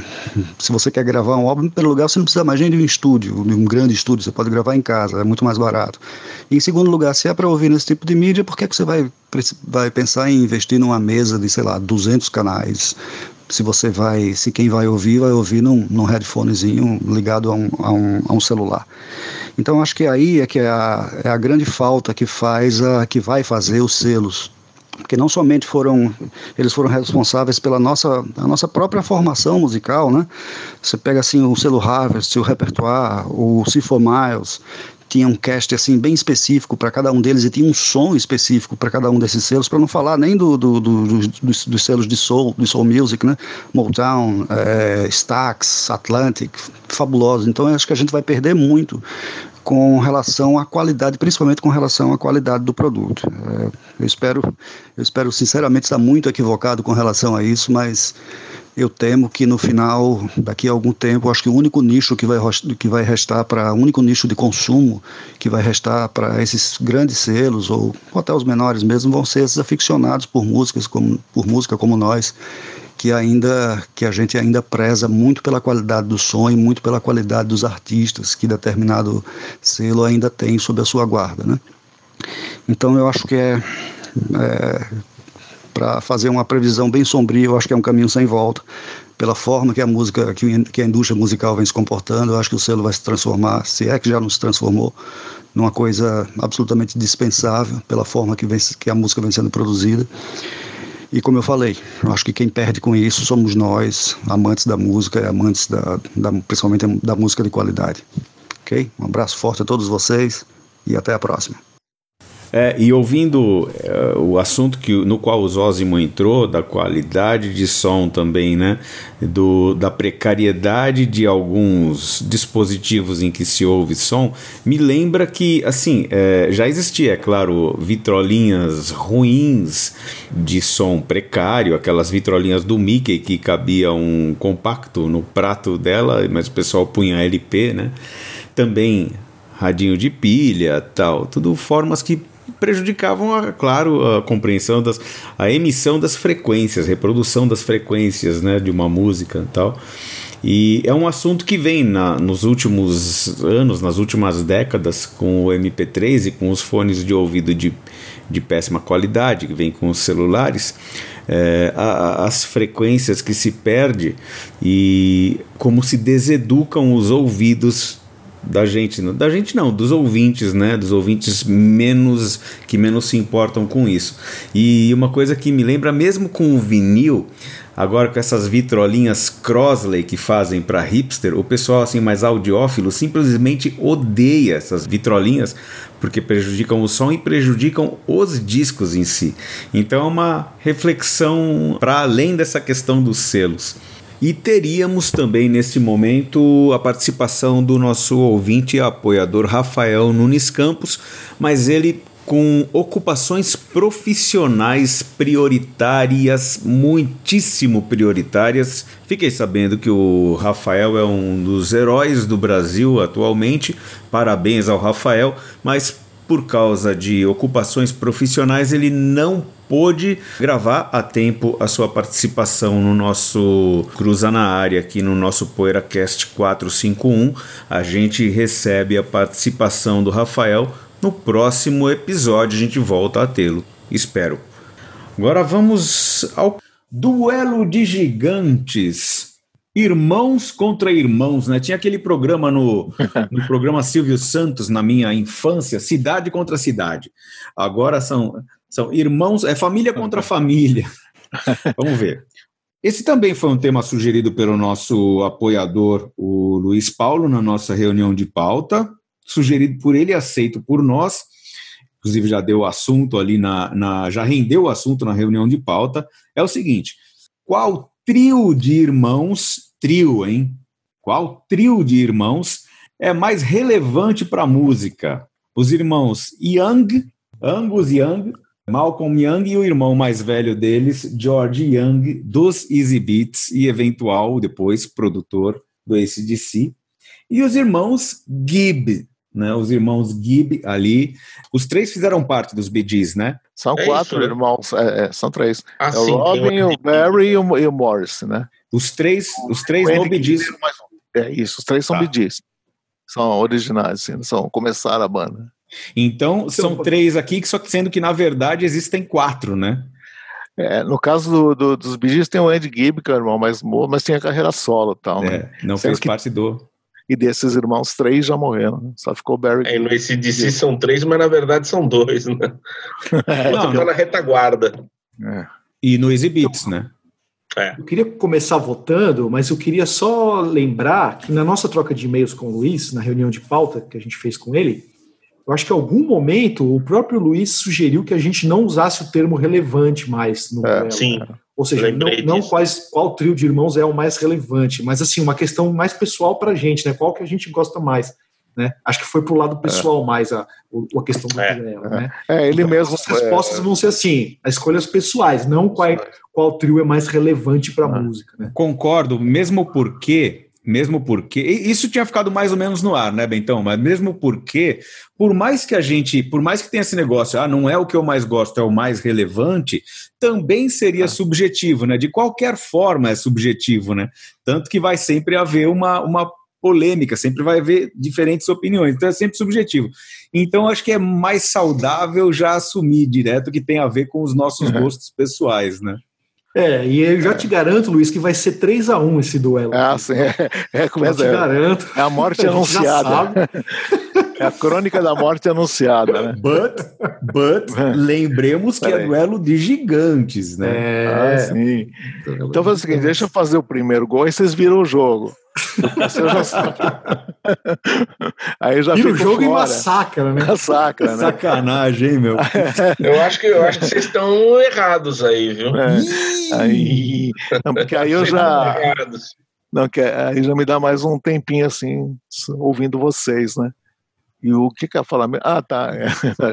É, é, relevância realmente, às vezes também pode ser um conceito vago, tal. Gosto não é, né, meu? Gosto e acabou, né? Então, não, gosto é mais é, mais objetivo, né? E eu não tenho, assim, porque é, os Bee Gees estão assim, entre as minhas cinco bandas prediletas, tirando Beatles, né? Então tá lá, Moody Blues, Led Zeppelin, The Who, Bee Gees e Rolling Stones. São as cinco bandas que eu mais gosto. Né? Caramba! Então, já tá votado. O Led tava nessa. É claro que tá. Que legal. The Purple vem em décimo, mas tá ali, tá entre os 10, eu acho. Eu sei que vocês não gostam do Deep Purple, mas eu gosto, assim, a nível de botar entre os 20, vai. A nível de sempre deixar fora, é, né, das listas. O Procol por exemplo, tá na frente do Deep Purple. Falando nisso, falando nisso, eu já ia sugerir, eu já ia sugerir fazer, é, a gente eventualmente, é claro, fazer uma, um segundo volume do, do programa sobre selos do coração, para a uhum. gente retomar o assunto do selo Harvest. Porque. ah, ah, é, é, gente, é mesmo. vamos tá continuar a votação? Vamos lá, então, então é o seguinte: então eu cresci com os bidis, os bidis lá em casa, eles foram. É, faz parte da família lá, porque a minha mãe gosta de algumas coisas dos bidis, né? Os bidis têm essa, têm essa coisa de tipo credência e tal, né? De atingir um público muito muito amplo, Amplo. Tem, e os Bee Gees têm assim uma coisa interessante, né? Porque eles têm uma o primeiro disco é obra-prima, eu acho, da psicodelia, do barroco e tal. E eles vêm com discos bem legais até o começo dos anos 70. Quer dizer, em 69 eles implodem, o Robin Gibb faz um disco solo e o Morrissey com o Barry faz aquele Cucumber Castle, Castle que eu também acho bem legal. Depois eles voltam juntos, aí eles passam uma fase de ostracismo até mudarem para os Estados Unidos e o Richard Perry, um produtor americano, descobre o falsete do Barry Gibb, acha que ele poderia cantar em falsete. Aí eles fazem um... nessa fase de, de ostracismo entre começo de 70 e, pra, até 77, por aí, eles tocaram em botecos, né? Tem uma história do Robin Gibb que eles foram, num, foram chamados para tocar num bar, assim, afastado, sabe? Os caras chegou lá com aquela coisa deprimente, com a dúzia de bêbado ali para ouvir, né? Aí pô, os caras os caras já tinham tido sucesso nos anos 60 e tal. Aí de repente o Robin fala, ele olha na parede e vê que o Roy Orbison tinha tocado naquele boteco lá. Aí ele fala, pô, se o Orbison tocou aqui, né? Quem, quem sou eu para reclamar? Vamos tocar, né? Vamos vão, então tem, eles tiveram essa fase assim meio que não, e aí nos Estados Unidos depois aquela estouraram com aquele com o falsete, né, com a Drive Talking lá, aí convidados para fazer o a trilha do embalo de sábado à noite. Eu acho que assim, para o que eles foram convidados a fazer, fizeram uma trilha perfeita. As músicas assim que, a, que, que na época eu detestava, não, hoje eu acho que são clássicos assim. Ô José, Seriam eles os pioneiros do estouro com falsete? Puta, é mesmo. Quem mais? É, pode ser, viu? É, o, é, porque depois teve o cara do Darkness lá, né? Ah, é, é. Nossa. Então, olha, né? Vocês estão falsete. né? como, como assim como o mundo, vocês estão subestimando os oldies but oldies. O Leme fala isso uma vez. O Ah, Leme, o Leme numa música, num, num desses discos, acho na caixa, na- no, no box 1979, né, que tem uns shows assim de, de- da época, né, de 1979, claro. Ele fala assim, "Ah, agora an oldie but oldie, não é oldie but goldie, é uma música É, outro- você fala, an oldie but oldie, uma velha. Mas assim, vocês, como sempre, como o mundo inteiro faz, subestimando os oldie but goldies, eu não vou me arvorar aqui do direito de, de dizer que é uma coisa tão importante quanto, mas se você fosse perguntar para o nosso querido e saudoso Paulo Cavalcante, ele com certeza diria algum, por exemplo, alguém como o Lu Christie, eh, talvez Ah, o Neil Christie, Sedaka, adoro o né? talvez o Neil Sedaka, eu, não, Neil Sedaka não, acho que talvez o Gene Pitney, mas acho que mais provavelmente o Lou Christie, que ele é- com certeza era um grande fã, eh, eu falava sempre, né? Frank Valli e, e outros caras assim que faziam, eh, que, que eram notórios pelo falsete, então eu acho que o é. pioneiro talvez seria um desses caras aí. É, o Lu Christie, o falsete é meio que um descalabro, assim, ele foi ali. Mas, isso só para Mas- terminar a história, Mas volta com falsete, né? Tem a volta, né? Ah, tem a A de- volta. é, a volta, Acho que você tá falando da ida, né, Cadinho? Eu tô- volta é. com falsete, estourar na volta, a volta que é, não tem pra ninguém, né? foi um fenômeno, assim, né? Boa.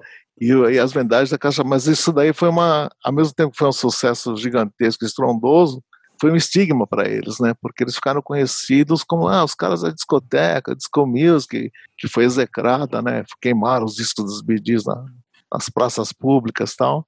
E lentamente, no final dos anos 90, eles voltaram, já mais, mas não com, com aquela força tal. Mas a, a discoteca para eles foi Barry fala que foi uma coisa assim que eles preferiam não ter passado por isso, porque estigmatizou o grupo para sempre, né? Então você fala, me diz, ah, tem na live. Esquece da Star the Joke, daquelas coisas maravilhosas que eles fizeram nos anos 60, né? Põe isso, me diz.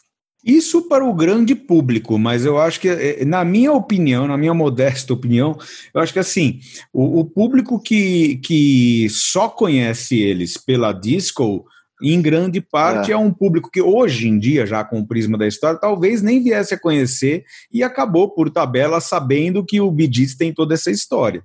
É, talvez a disco. É, para hoje eu acho que hoje não, hoje com a- hoje até críticos assim contumazes, né, já já já vem essa até essa era disco com uma como como outros olhos assim. Eu mesmo sou um que eu abominava discoteca e tal na época. Eu lembro que eu hoje eu ouço algumas coisas, ah, pô, o Chic, a Dana Summer e os Bee Gees, por exemplo, são os três caras que eu acho que, sim, que tem um talento muito acima da, da disco, né? Mas eu gosto de algumas outras coisas, tipo Silver Convention, o Jorge Moroder também.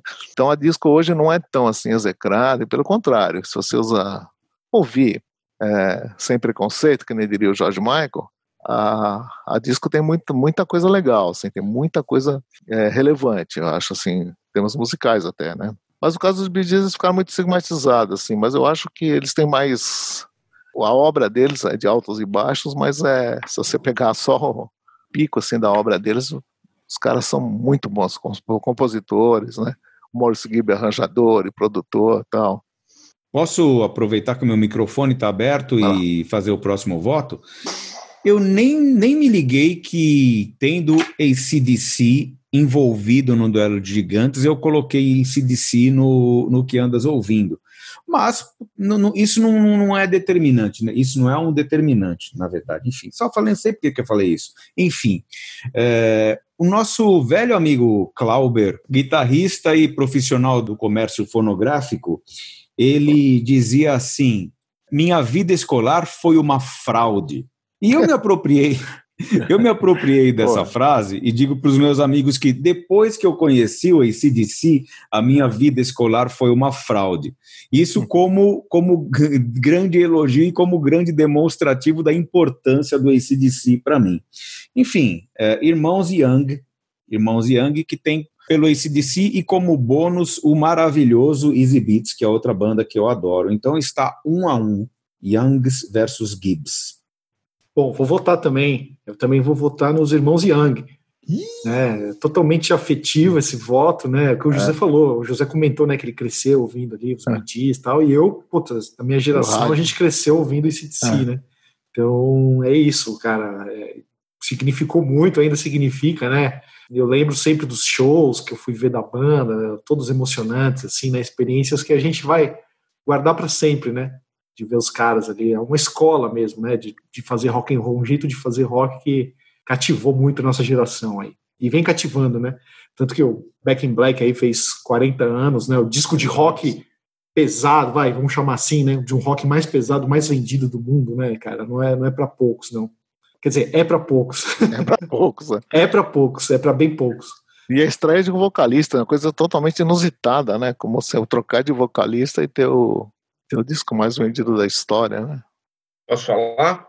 Então, eu, eu nesses, nesses duelos entre gigantes mesmo, e quando eu concordo que os dois são gigantes, porque às uhum. vezes nem todos concordam, e nesse caso eu concordo, também cresci ouvindo esse DC, e, e os irmãos Gibb vieram logo depois, é, eu tenho que usar, tenho que me apegar a algum critério de desempate. Eu acho pensar em Easy Beats eu não acho muito justo, porque é uma outra banda com um só irmão e esse irmão não pertenceu a ACDC. Então, acho que ele, ele foi produtor, tá? Na primeira fase é o Power Age, e eu acho que é isso que tem que contar. E pensando na abrangência musical do, dos irmãos Gibbs, e pensando que eles eram os principais ali, que faziam toda a banda funcionar e passaram de baladas para um pop mais uh, descolado ali nos anos 70, apesar de. Eu adoro esses discos dos anos 70. Aliás, o Main Course, para mim, é o melhor disco dos Bee Gees. E depois, enveredando direto para disco, que é algo que já está lá mais ou menos no, no, no Main Course, né? É, então eu voto nos BDs por causa disso, pela, pela abrangência, como critério de desempate, pensando na abrangência musical. Voto nos irmãos Gibb, então. Surpresa, você quer ser uma lavada? Não. É, Realmente eu também pensei que ia ser três. Os dois mais é. velhos votaram nos irmãos Gibbs. É, é, os conservadores. Se bem que às vezes e CDC também não é nenhuma criança, né? Os caras já estão uns 40 anos. De... Pô, o Malcolm Young, o Malcolm Young até morreu já, né? O, o é. Brian Johnson eu ficou que... surdo e depois voltou. Eu acho que das duas bandas, na verdade, a mais conservadora é os Bee Gees. É, quer dizer, é o ACDC, porque você não imagina fazer outra coisa, né? Indo para disco, assim como os é. Gees é, foram. É mesmo, né? se re renovaram, né? E, arriscados é. até a perder um pouco do público que eles, que, que eles, ainda tinham é. na fase em Massachusetts lá. Acho que o ACDC, as duas maiores mudanças, talvez, estilísticas que teve foram, primeiro, com a entrada do, do, do como produtor e logo depois com a mudança de vocalista, né? Depois é. teve o pouco de mudança, que, de, de, mudança que teve, que se é que se pode considerar alguma mudança, foi uma, uma pouca coisa, assim, de sonoridade com relação a, sei lá, a produção mesmo só, né? Mas muito pouco é. comparado enfim, muito pouco. Mas enfim, são duas grandes, são duas grandes bandas maravilhosas e históricas e vocês dois, os, os nossos dois mais velhos, são representados pelo filme, como é que é o nome? Melody, como é o nome em português? É o Melody, maravilhoso. Quando, é, quando nasce o amor, um negócio é. assim. Melody Fair. Quando brota o Melody amor. Fair. Quando brota o amor, né? Tá. É. Então quer dizer que ficou 2 a 2 até então. E agora nós temos aqui, olha só, nós temos os votos do nosso Luiz Paulo Júnior e temos dos dois Júniors. Nós temos o voto do Luiz Paulo Júnior agora e temos também o voto do Pedro Furtado Júnior. A gente vai ouvir primeiro o Luiz Paulo Júnior.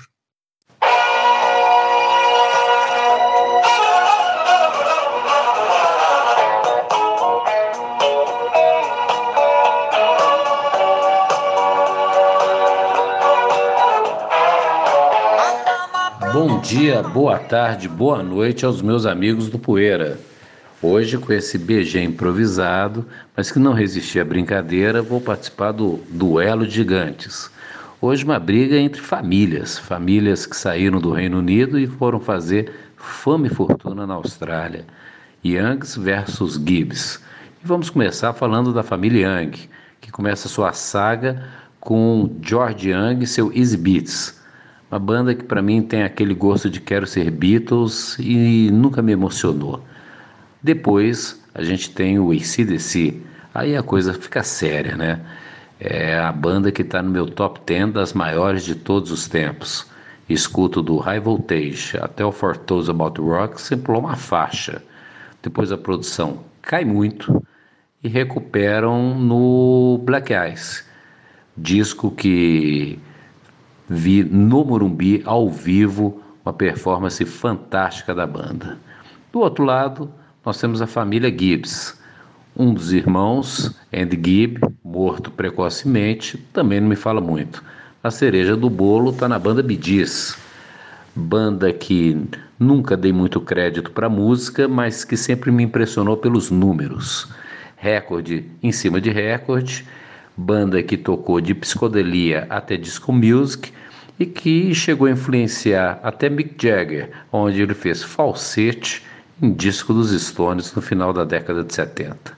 Bom, nesse duelo, como música é momento, eu vou votar no Big, nos Gees, na família Gibbs, por um motivo. Eles me ajudaram a romper o preconceito com algumas bandas tipo Brad e Eagles e entender que música boa é para ser ouvida. E para um roqueiro casca grossa como eu, isso não é pouca coisa, viu gente? Então, Angus, Malcolm, AC, me desculpe, mas meu voto dessa vez vai para para a família Gibbs, para os Bidis. Forte abraço a vocês, cuidem-se bastante e até o próximo programa considerações aqui. O Luiz me falou no WhatsApp, quando ele mandou o áudio da participação dele, votei no Bidis, votei nos irmãos Gib, surpreendendo a mim mesmo. Surpreendente também é, para a grande maioria de nós aqui, o Bidis estar neste momento à frente no placar, tá 3 a 2 para o Bidis. Vocês achavam que o Bidis ia levar uma lavada, né? Que entre, os, entre nós quatro aqui do programa ia ser 3 a 1 não sei o quê. Eu não achava nada, eu não sabia de nada.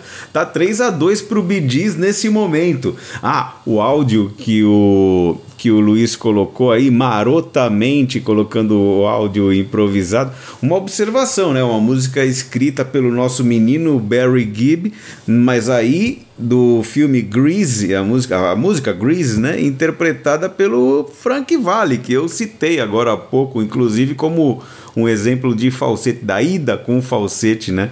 Interpretada pelo querido Frank Valli no filme Grease. E agora vamos ver se o ACDC empata o ACDC que era favorito para ganhar. Vamos ver se ele empata ou se os BDs fazem 4 a 2 Rapá, com o voto do nosso Pedro Furtado Júnior. Vamos lá, vamos lá, Pedro.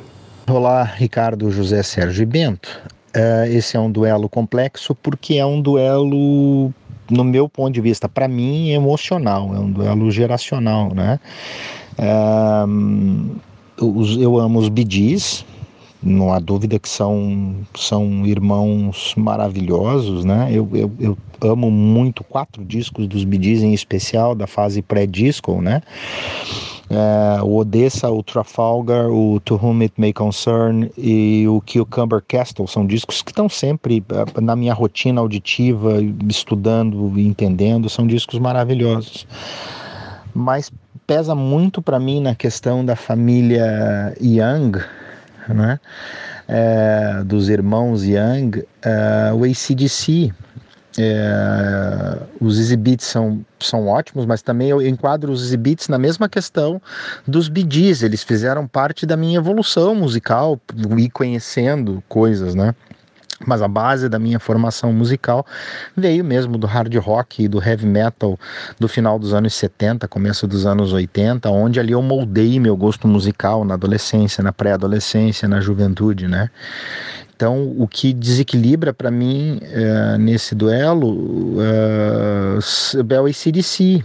O ACDC, o Malcolm e o Angus Young uh, formaram a base. Veja assim, a Easy Beats, Bee Gees, os anos 60, eles vieram para mim como uma evolução musical, né? Eu fui conhecendo essas coisas posteriormente, a gente vai crescendo, vai conhecendo né, outras coisas, mas na base lá da minha formação de moleque mesmo, vai CDC, Iron Maiden, Judas Priest, Saxon, Motorhead, Twisted Sister e, e, e, a geração toda do hard rock do final dos anos 70, começo dos anos 80.